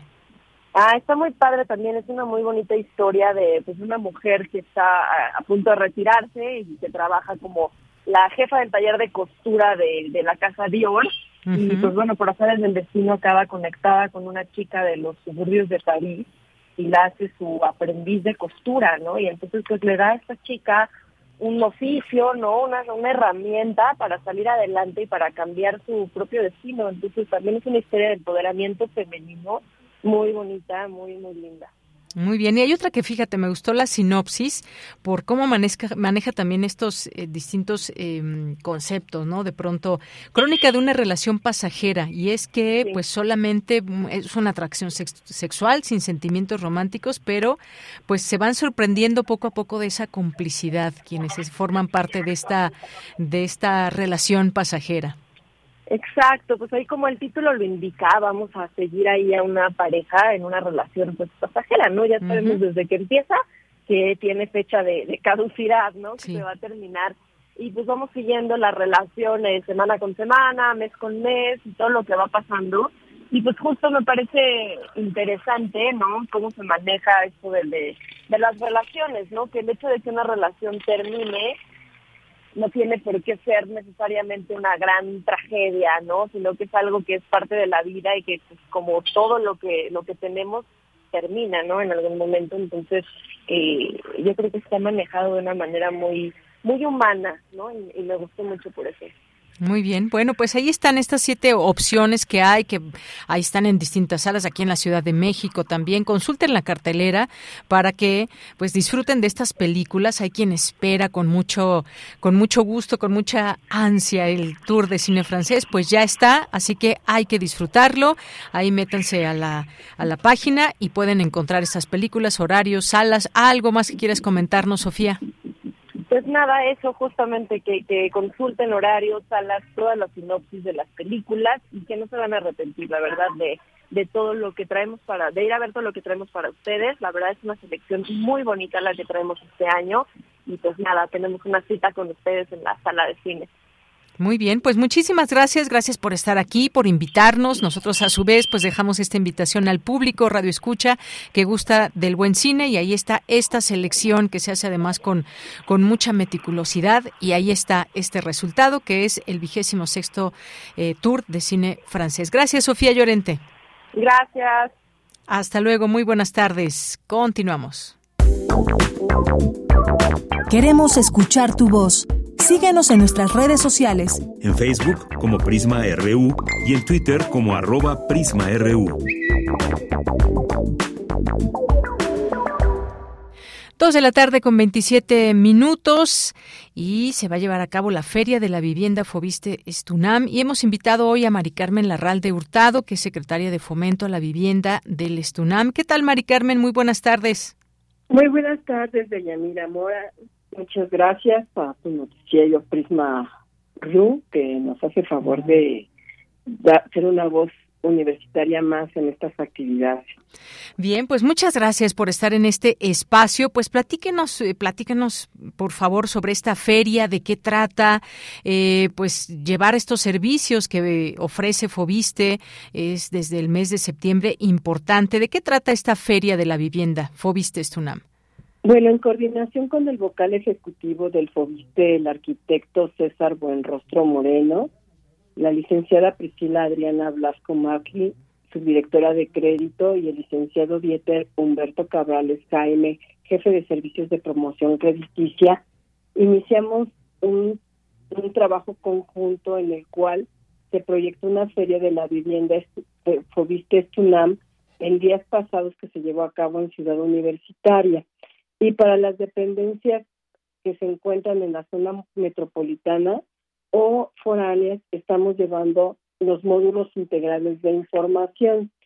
Fundamentalmente, estos son llevados los trámites y servicios del FOBIS, como es la cancelación de garantía hipotecaria, la solicitud de, de constancia de intereses reales pagados del crédito hipotecario, solicitud de aplicación del crédito hipotecario FOBISTE de los depósitos del 5% realizados durante el periodo 1972-92, la solicitud de la aclaración del crédito, solicitud de devolución de pagos de en exceso al FOBISTE, entre otros asuntos que no incluso previo a la pandemia, el FOBISTE tenía una demanda muy grande de derechohabientes o acreditados del FOBISTE que no habían podido hacer sus trámites.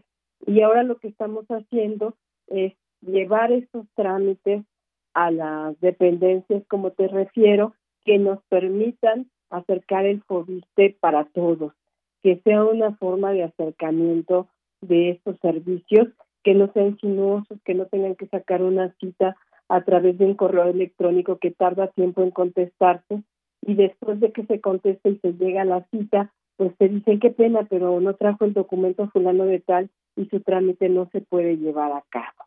Es un acercamiento al moviste con los trabajadores para solucionar su problemática para quienes adquirieron ya vivienda o para quienes en algún momento aspiran al sueño de la casa propia. Muy bien. Nos preguntan por aquí de, de los módulos, ¿dónde pueden acudir o dónde se encuentran? ¿Dónde van a estar estos módulos? Bueno, esta, eh, casi siempre los módulos los anunciamos con una semana de anticipación. Ya estuvimos en la FES Aragón, en la FES Zaragoza, en la FES Iztacala, en Ciudad Universitaria, en el CCH este, Azcapotzalco, y fuimos muy bien recibidos por los trabajadores académicos, administrativos y de confianza.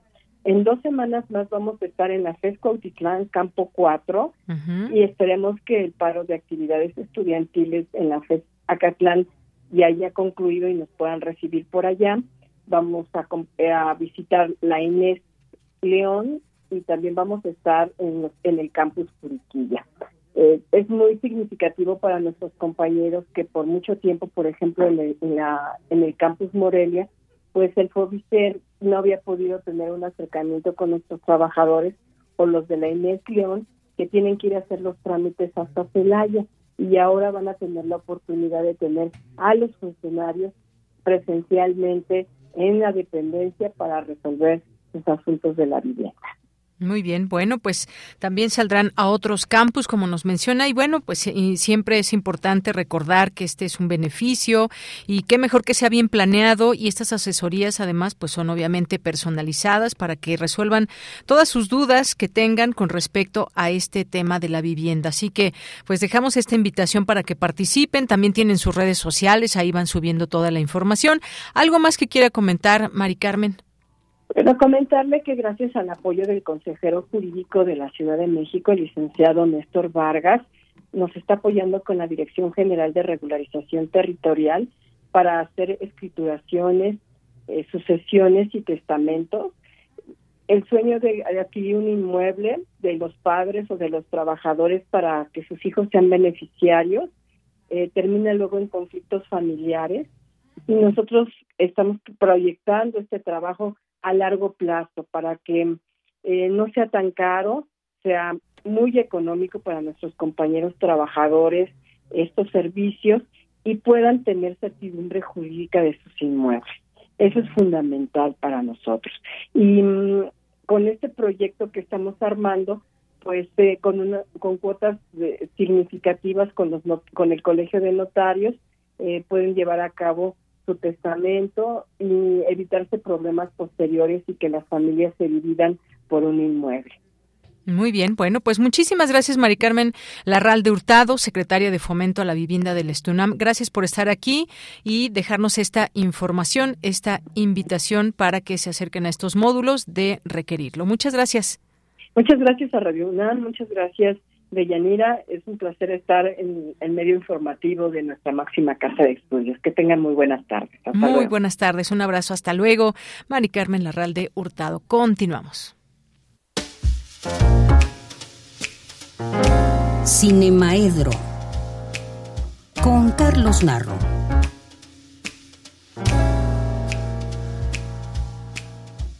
Bueno, pues ya estamos aquí en Cinemaedro con el maestro Carlos Narro, que nos acompaña aquí en cabina. ¿Qué tal? ¿Cómo estás, Carlos? Bien, ¿cómo estás tú? Muy bien, muchas gracias. Tenía mucho frío en la mañana, pero creo que ya... Creo que ayer era un poco peor, ¿no? Ayer un poco más frío todavía, pero bien. Pero bueno, pues eso nos indica que el invierno va a estar durito. Sí, sí, sí. A cuidarse. Hay que prepararse y a sacar la, la ropa que pocas veces usamos, ¿no? El abrigo que está ahí llenándose de polilla, vamos a, darle uso a este invierno. Las bufandas y demás. Muy bien. Sí. Fíjate que ayer eh, formé parte de una mesa que con motivo del eh, 100 aniversario de la muerte de Flores Magón y de el año Ricardo Flores Magón que ha sido este decretado, formé parte de una mesa en la que al final de ella se presentó la película de Raúl Camper, ahora sí tenemos que ganar. Fue una mesa interesante porque estaban investigadores del Instituto de Investigaciones Históricas de las Revoluciones de México, que de alguna manera eh, la Revolución Mexicana y o el magonismo son sus temas de investigación. Dos, una chica y un chico bastante jóvenes y muy listos y muy conocedores estuvieron ahí. Compartí la mesa con ellos y hablamos de, este, de varias cosas que me dejaron pensando, pues, ¿no? De pronto el, este, el moderador de la mesa eh, nos dejó una pregunta, ¿por qué si la influencia de Ricardo Flores Magón en los movimientos sociales fue tan grande, por qué hay poquitas películas este, sobre el magonismo, sobre los movimientos que se inspiraron de alguna manera en el Partido Liberal Mexicano y demás. Entonces me quedé pensando y me quedé pensando que en general hay un libro de un este, investigador español que se llama Cine y Anarquismo. Es un libro de 180 páginas. Entonces me quedé pensando que no solo en este en México se ha hecho poco eco de, eso. ¿Y por qué? Bueno, yo pienso que en el caso de, de Flores Magón les contesté ahí de bote pronto que tenía que ver con la negativa del propio Ricardo de inscribirse en los eh, ríos más grandes de movilización que este que caracterizaron a los grupos que pelearon en la en la revolución porque incluso renunció a la a la oferta que le hizo este Emiliano Zapata para que se instalara con todo el periódico y todo en el estado de Morelos. A él le pareció que era comprometer la independencia de, del movimiento y entonces, bueno, pues no se inscribió ni siquiera con el zapatismo, que en términos sociales pues era probablemente la tendencia más eh, radical y más a favor de, del, este, de los campesinos y de la gente más humilde de nuestro país. Pero después ya me fui y me quedé pensando sobre el cine eh, anarquista y me di cuenta de que tampoco en los otros países había demasiado. Quizá el país en el que más cine relacionado con el este con el anarquismo eh, tuvimos es España y en el periodo mismo de la guerra civil española donde sí creo ahí el este el anarquismo tuvo una una influencia mucho mayor que en otros movimientos, ¿no? En la Argentina hubo algún este una, una importante influencia también de la de la ideología del pensamiento anarquista y tampoco nos deja una gran cantidad de películas. Sin embargo, la conclusión a la que a la que llegué ya esta mañana este en los 10 minutos que, que pienso en el día, que es cuando me baño, fue que hay muchísimo cine anarquista, muchísimo, pero que normalmente no queremos darnos cuenta, porque la manera en la que está planteado nunca es, en este otro paralelo, cine anarquista, nunca es desde la perspectiva de un movimiento social, un partido, una que sí, como sí llegó a ser en este en la Guerra Civil Española. Entonces la Guerra Civil Española dio películas importantes como Tierra de España de, este, de Joris Siemens, el holandés, aunque la película yo creo que principalmente tuvo eh, capital norteamericano y la participación de grandísimos en la escritura del guion como este Hemingway, yo dos, pasos, Lilian Hellman. Entonces, bueno, eh, también eh, dio las, los cortos de la CNT, Diagonal y la FAI, la fracción anarquista ibérica y la Central Nacional de Trabajadores, ambas de corte anarquista, que fueron muy, muy prolíficas y entre ellas yo destaco una de un refugiado lituano que llegó a México y que sus herederos, incluso sus hijos dedicados a la música y al teatro, a las artes, aún andan por aquí, este, que es Luis Frank, amigo entrañable, amigo muy querido, el amigo más antiguo que he tenido, porque es el único amigo que tuve que había nacido en el siglo XIX, y que hizo un par de películas que se consideraban propagandísticas por parte de la de la CNT. A él de pronto ya no pudo regresar a, España cuando salió a presentar la última de estas, que era la, la este, El Amanecer de la Esperanza, creo que se llama, y fue a presentarla a Nueva York y ya de ahí ya las cosas se pusieron terribles y empezó el exilio ya y terminó llegando a, a México.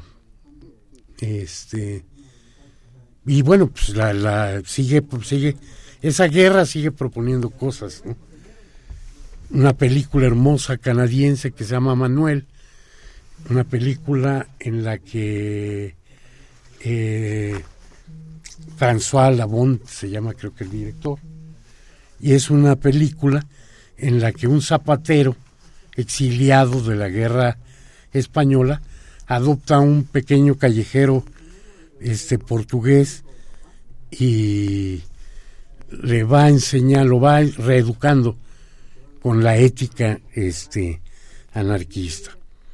Pero por supuesto hay otras, como, como decía, que más bien el pensamiento libertario no se, no se expresa en un personaje este, que se le identifique claramente. Y por supuesto la primera de estas sería Cero en Conducta, una película sobre una rebelión escolar del gran, aunque con pocas películas, el gran director francés este, Jean Vigo, y que es un verdadero poema anarquista.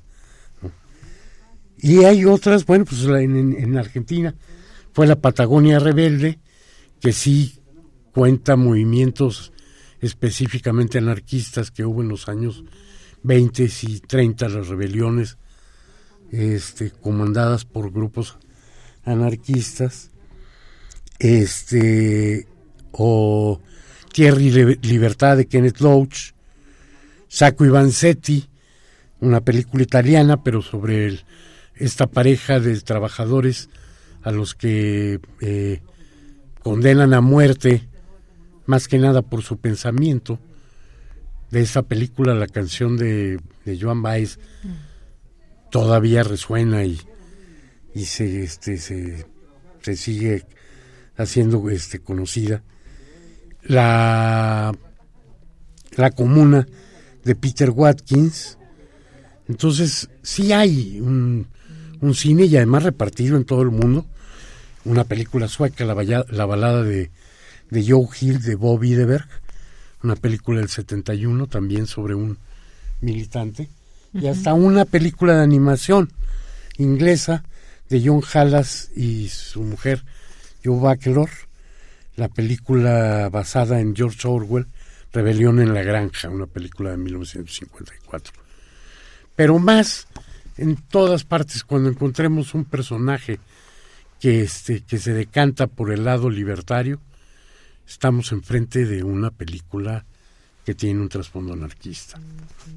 Y ahí sí vamos a recordar muchísimas otro día hablamos de eso porque ya me están apurando. No, todavía tenemos unos minutos. Si traes películas, eh, nos puedes recomendar algunas, además de las que ya mencionabas y todo este tema del anarquismo. Así que creo que. Ay, creí que ese sonido que, que, había era que me decían no, que ya No, no, no, para nada. Entonces, este. No, bueno, te digo, hay muchas películas así, podría yo recordar ahora películas como.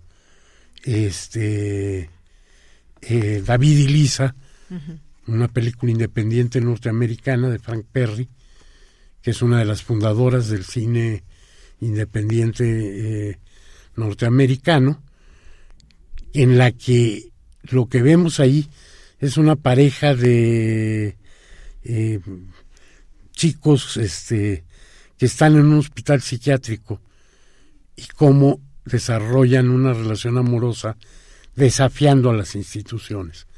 En ese caso a la institución este, por excelencia de la psiquiatría, que para esos años todavía le llamábamos manicomio, ahora le llaman de formas muy evasivas, este, una clínica psiquiátrica o qué sé yo, pero bueno, ahí esta, esta pareja en su rebeldía se encuentran y hacen una, una relación. Otras películas podríamos encontrar, por ejemplo, que si nos vamos a la obra de Buñuel, películas como La Edad de Oro, podríamos decir que sin duda alguna es una película completamente anarquista, en la forma y en el fondo, en el contenido. Y así podemos ir pensando muchas otras, ¿no? Este, nos las vamos a ir encontrando. En el en el cine francés, que hablabas hace rato de este de cine francés, me quisiera acordar ahorita el nombre de una película en la que Catherine Deneuve es una monja, es una película ya reciente, ya con Catherine grande, y en la que se encuentra con un migrante que es un despeinado, un loco, un desparpajado, y sin decirte soy anarquista, pues al final lo que están haciendo es enfrentarse con el poder, enfrentarse con el, con el sistema. Y si nos vamos, el Club de la Pelea es otra película que no te tiene por qué decir aquí hay una bandera negra, pero lo que está planteando siempre te está diciendo que estás enfrente de un cine que se enfrenta al sistema, que este que se queja de, del mundo en el que vivimos y propone que la manera de cambiarlo es cambiándonos y enfrentándolo. Muy bien. Mala hierba tal vez sea la película que decías de Catherine Deneuve.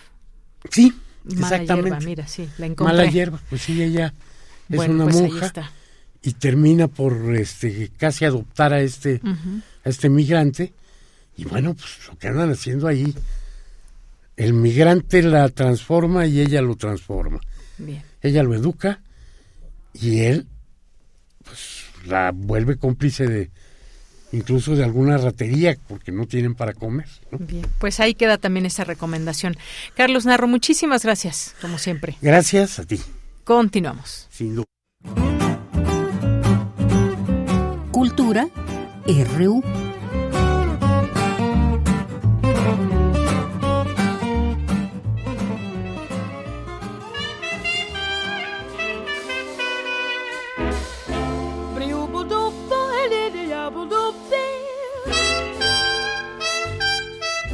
Stars shining bright above you. Night breezes seem to whisper, I love you. Birds singing in the Bien, pues nos vamos ahora a Cultura con Tamara Quiroz. ¿Qué tal, Tamara? Buenas tardes. Deyanira, qué gusto saludarte y saludar también al auditorio de Prisma RU que nos escucha a través de las frecuencias de Radio UNAM. Ya hablamos del séptimo arte, bueno, ya estuvo aquí el, el maestro Carlos Narro y ahora es, hor- eh, es momento de abrir espacio a las artes escénicas. Vamos a hablar de una puesta en escena que se está presentando los miércoles a las 8.30 en el Foro Lucerna y se trata de Los Archivos del Horror. Para platicarnos de qué va esta, esta propuesta escénica, nos acompaña ya en cabina José Ramón Berganza. José Ramón, bienvenido a este espacio radiofónico. Muchas gracias, qué gusto estar aquí con ustedes. También nos da muchísimo gusto, José Ramón. Oye, a ver, platícanos. Tú eres el archivero y eres Sí. quien nos va a llevar, eh, pues, por todo este recorrido, por tres historias, historias basadas además en hechos reales Exacto. y que efectivamente son de horror. Platícanos cómo surge, pues, esta propuesta. Sí, justo lo, lo que estamos haciendo es contar historias inspiradas en hechos reales, no hay nada paranormal ni sobrenatural, pero justo creo que da más miedo saber lo que la gente hace en las calles a que te salga un monstruo debajo de la cama, ¿no? Al final, eh, darnos cuenta de la oscuridad que hay en el, que puede haber en los seres humanos es, eso sí da un miedo más profundo, creo, por lo menos a mí. Sí, debo de confesar que cuando, cuando yo fui, antes de, le- de leer toda la información, justo pensé en eso, en lo paranormal, ¿no? Y además, eh, pues también con las fechas que ahorita ya se acercan, ¿no? El- que ya todo el, el sincretismo entre el Halloween y Día de Muertos, yo pensé que era algo paranormal. Pero justo, pues va más allá de, de- de la psique, ¿no? La psique humana y, y todo, todas las filias que podemos llegar a tener, todo lo que pues no es normal, ¿no? O aceptado aceptado por la sociedad. Platícanos de estas historias, más o menos, digo, para, para dar ahí un, una probadita a la gente que nos escucha esta tarde. Pues mira, tengo cinco historias montadas, pero por función cuento tres. Entonces lo que vamos a hacer es estarlas rotando para que ninguna función tenga la misma programación que otra, que la, la combinación de, de historias sea siempre distinta. Y una de las premisas para escoger estas historias eh, fue que estuvieran inspiradas en hechos reales, obviamente, pero particularmente en gente que creía que estaba haciendo algo bien o que estaba defendiendo algo bueno desde su punto de vista, pero en el camino terminó haciendo mucho daño. Por supuesto. No vamos a dar muchos detalles de estas historias, pero bueno, hay una adaptación, ¿no? También, porque también tienen que ser un poco, digamos, digerible para, para el público, siento yo, ¿no? Porque una vez que estás en la butaca, te sorprendes de lo que están contando, pero te sorprenderías todavía más también si conocieras todo el trasfondo. Exacto. Sí, sí, sí. La, eh, no es que estemos contando las historias tal cual, están muy ficcionadas y nos dimos muchas licencias para adaptarlas. Más bien nos inspiramos en esas historias para crear estos personajes. Eh, pero también después a la gente, si se, se, quedan picados con las historias y quieren saber más, también ahí en el programa de mano tenemos links al final de la función para que los lleven a, artículos y a noticias de donde nos inspiramos para, para, desarrollar estas historias. Se pueden seguir documentando después de la, de la obra, por supuesto. Exacto. Oye, José Ramón, en esta puesta en escena también hay un plus, digámoslo así, ¿no? O sea, además que es un, un unipersonal, donde Sí. tú eres el que nos lleva por todas estas historias y que antes de entrar a la cabina te decía que a mí me sorprendía, ¿no? Este trabajo actoral que, que haces, porque de verdad eh, pasas de ser el, el archivero con este humor negro a Sí. ser los personajes, ¿no? Entonces, la verdad, y no hay un apoyo, digámoslo así, escénico de otro compañero, ¿no? Que eso debe de ser muy difícil. Entonces, eh, pero hay otro plus. Llegas, hay mesitas, eh, también están eh, pues las butacas como normalmente lo, lo vemos en el teatro, en el teatro tradicional. Sí. Eh, platícanos un poco pues de la interacción también del público. Pues mira, justo este espectáculo lo, lo montamos por primera vez a finales de 2020 en un lugar que se llamaba Hey Hey Club en la Condesa que funcionaba como una especie de bar cabaret donde había un pequeño escenario y tú podías beber y comer algo mientras veías un espectáculo de eso, de cabaret o de burlesque o de magia o de stand-up. Entonces quisimos replicar esa misma sensación ahora en el Foro Lucerna. eh, y lo adaptamos un poquito para que tuviera esta sensación como de cabaret, de bar clandestino. Y sí, puedes pedir algo de beber, puedes pe- pedir algo para, para picar mientras estás ahí viendo la función. Y creo que eso le da una cosa mucho más relajada. Es este menos solemne que, que una experiencia normal de ir al teatro donde tienes que estar calladito en tu butaca sin comer y beber idealmente. y, y- pero aquí no, al contrario, le pedimos a la gente que se relaje, que pidan algo de beber y que, y, y que participen un poco en el espectáculo. Claro, y un poco también las bebidas inspiradas en, la, en las historias y también eh, hay un cantante que nos recibe y que también eh, pues hace adaptaciones de, de la música Sí. con las historias, ¿no?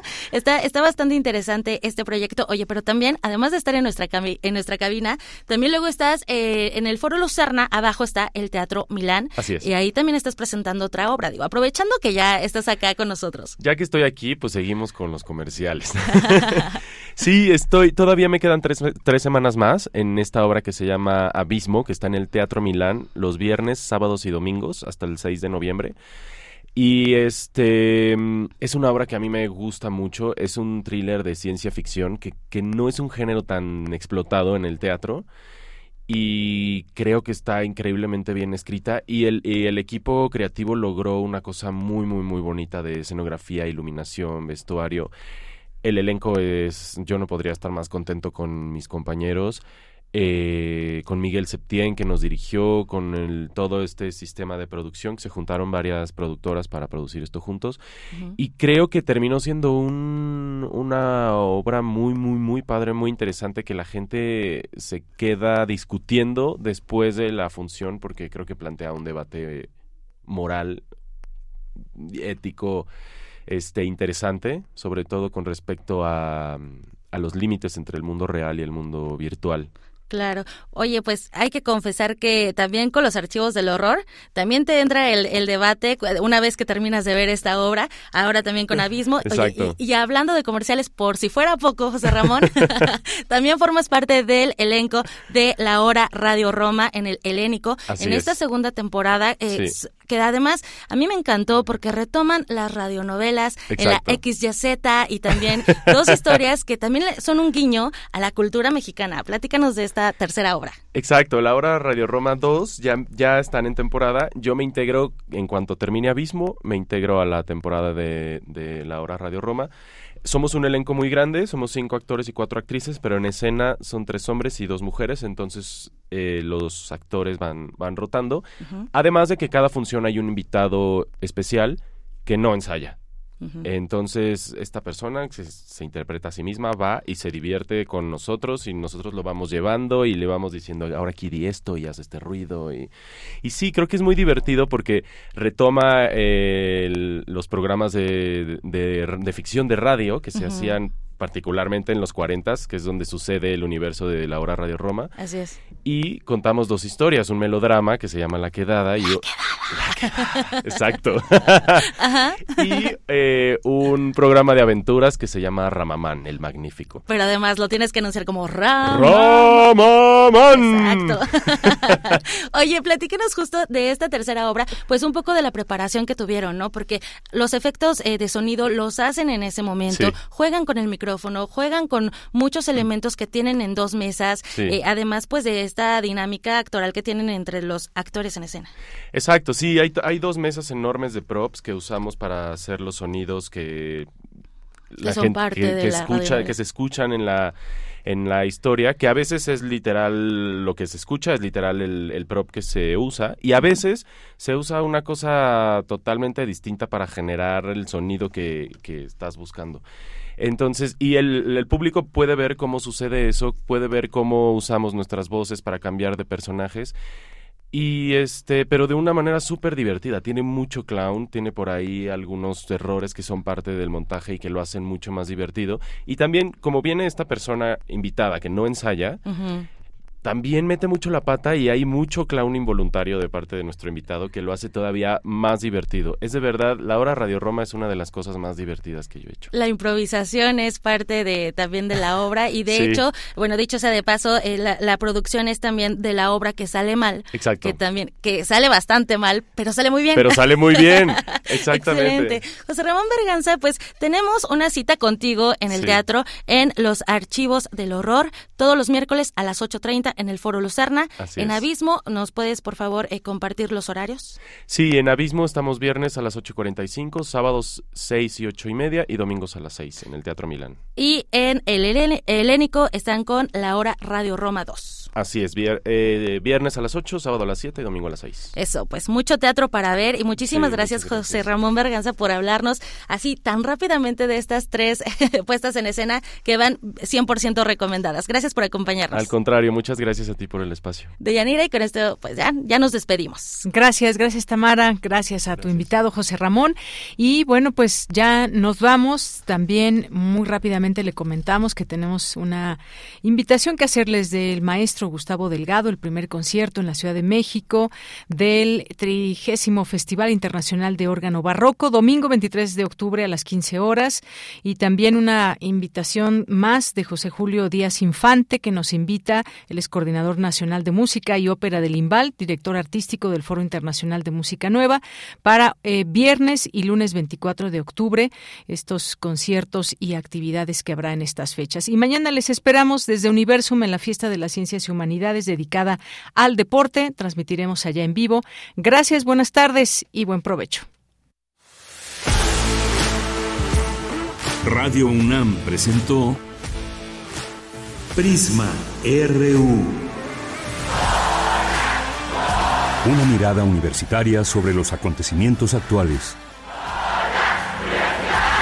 Prisma RU. Relatamos al mundo.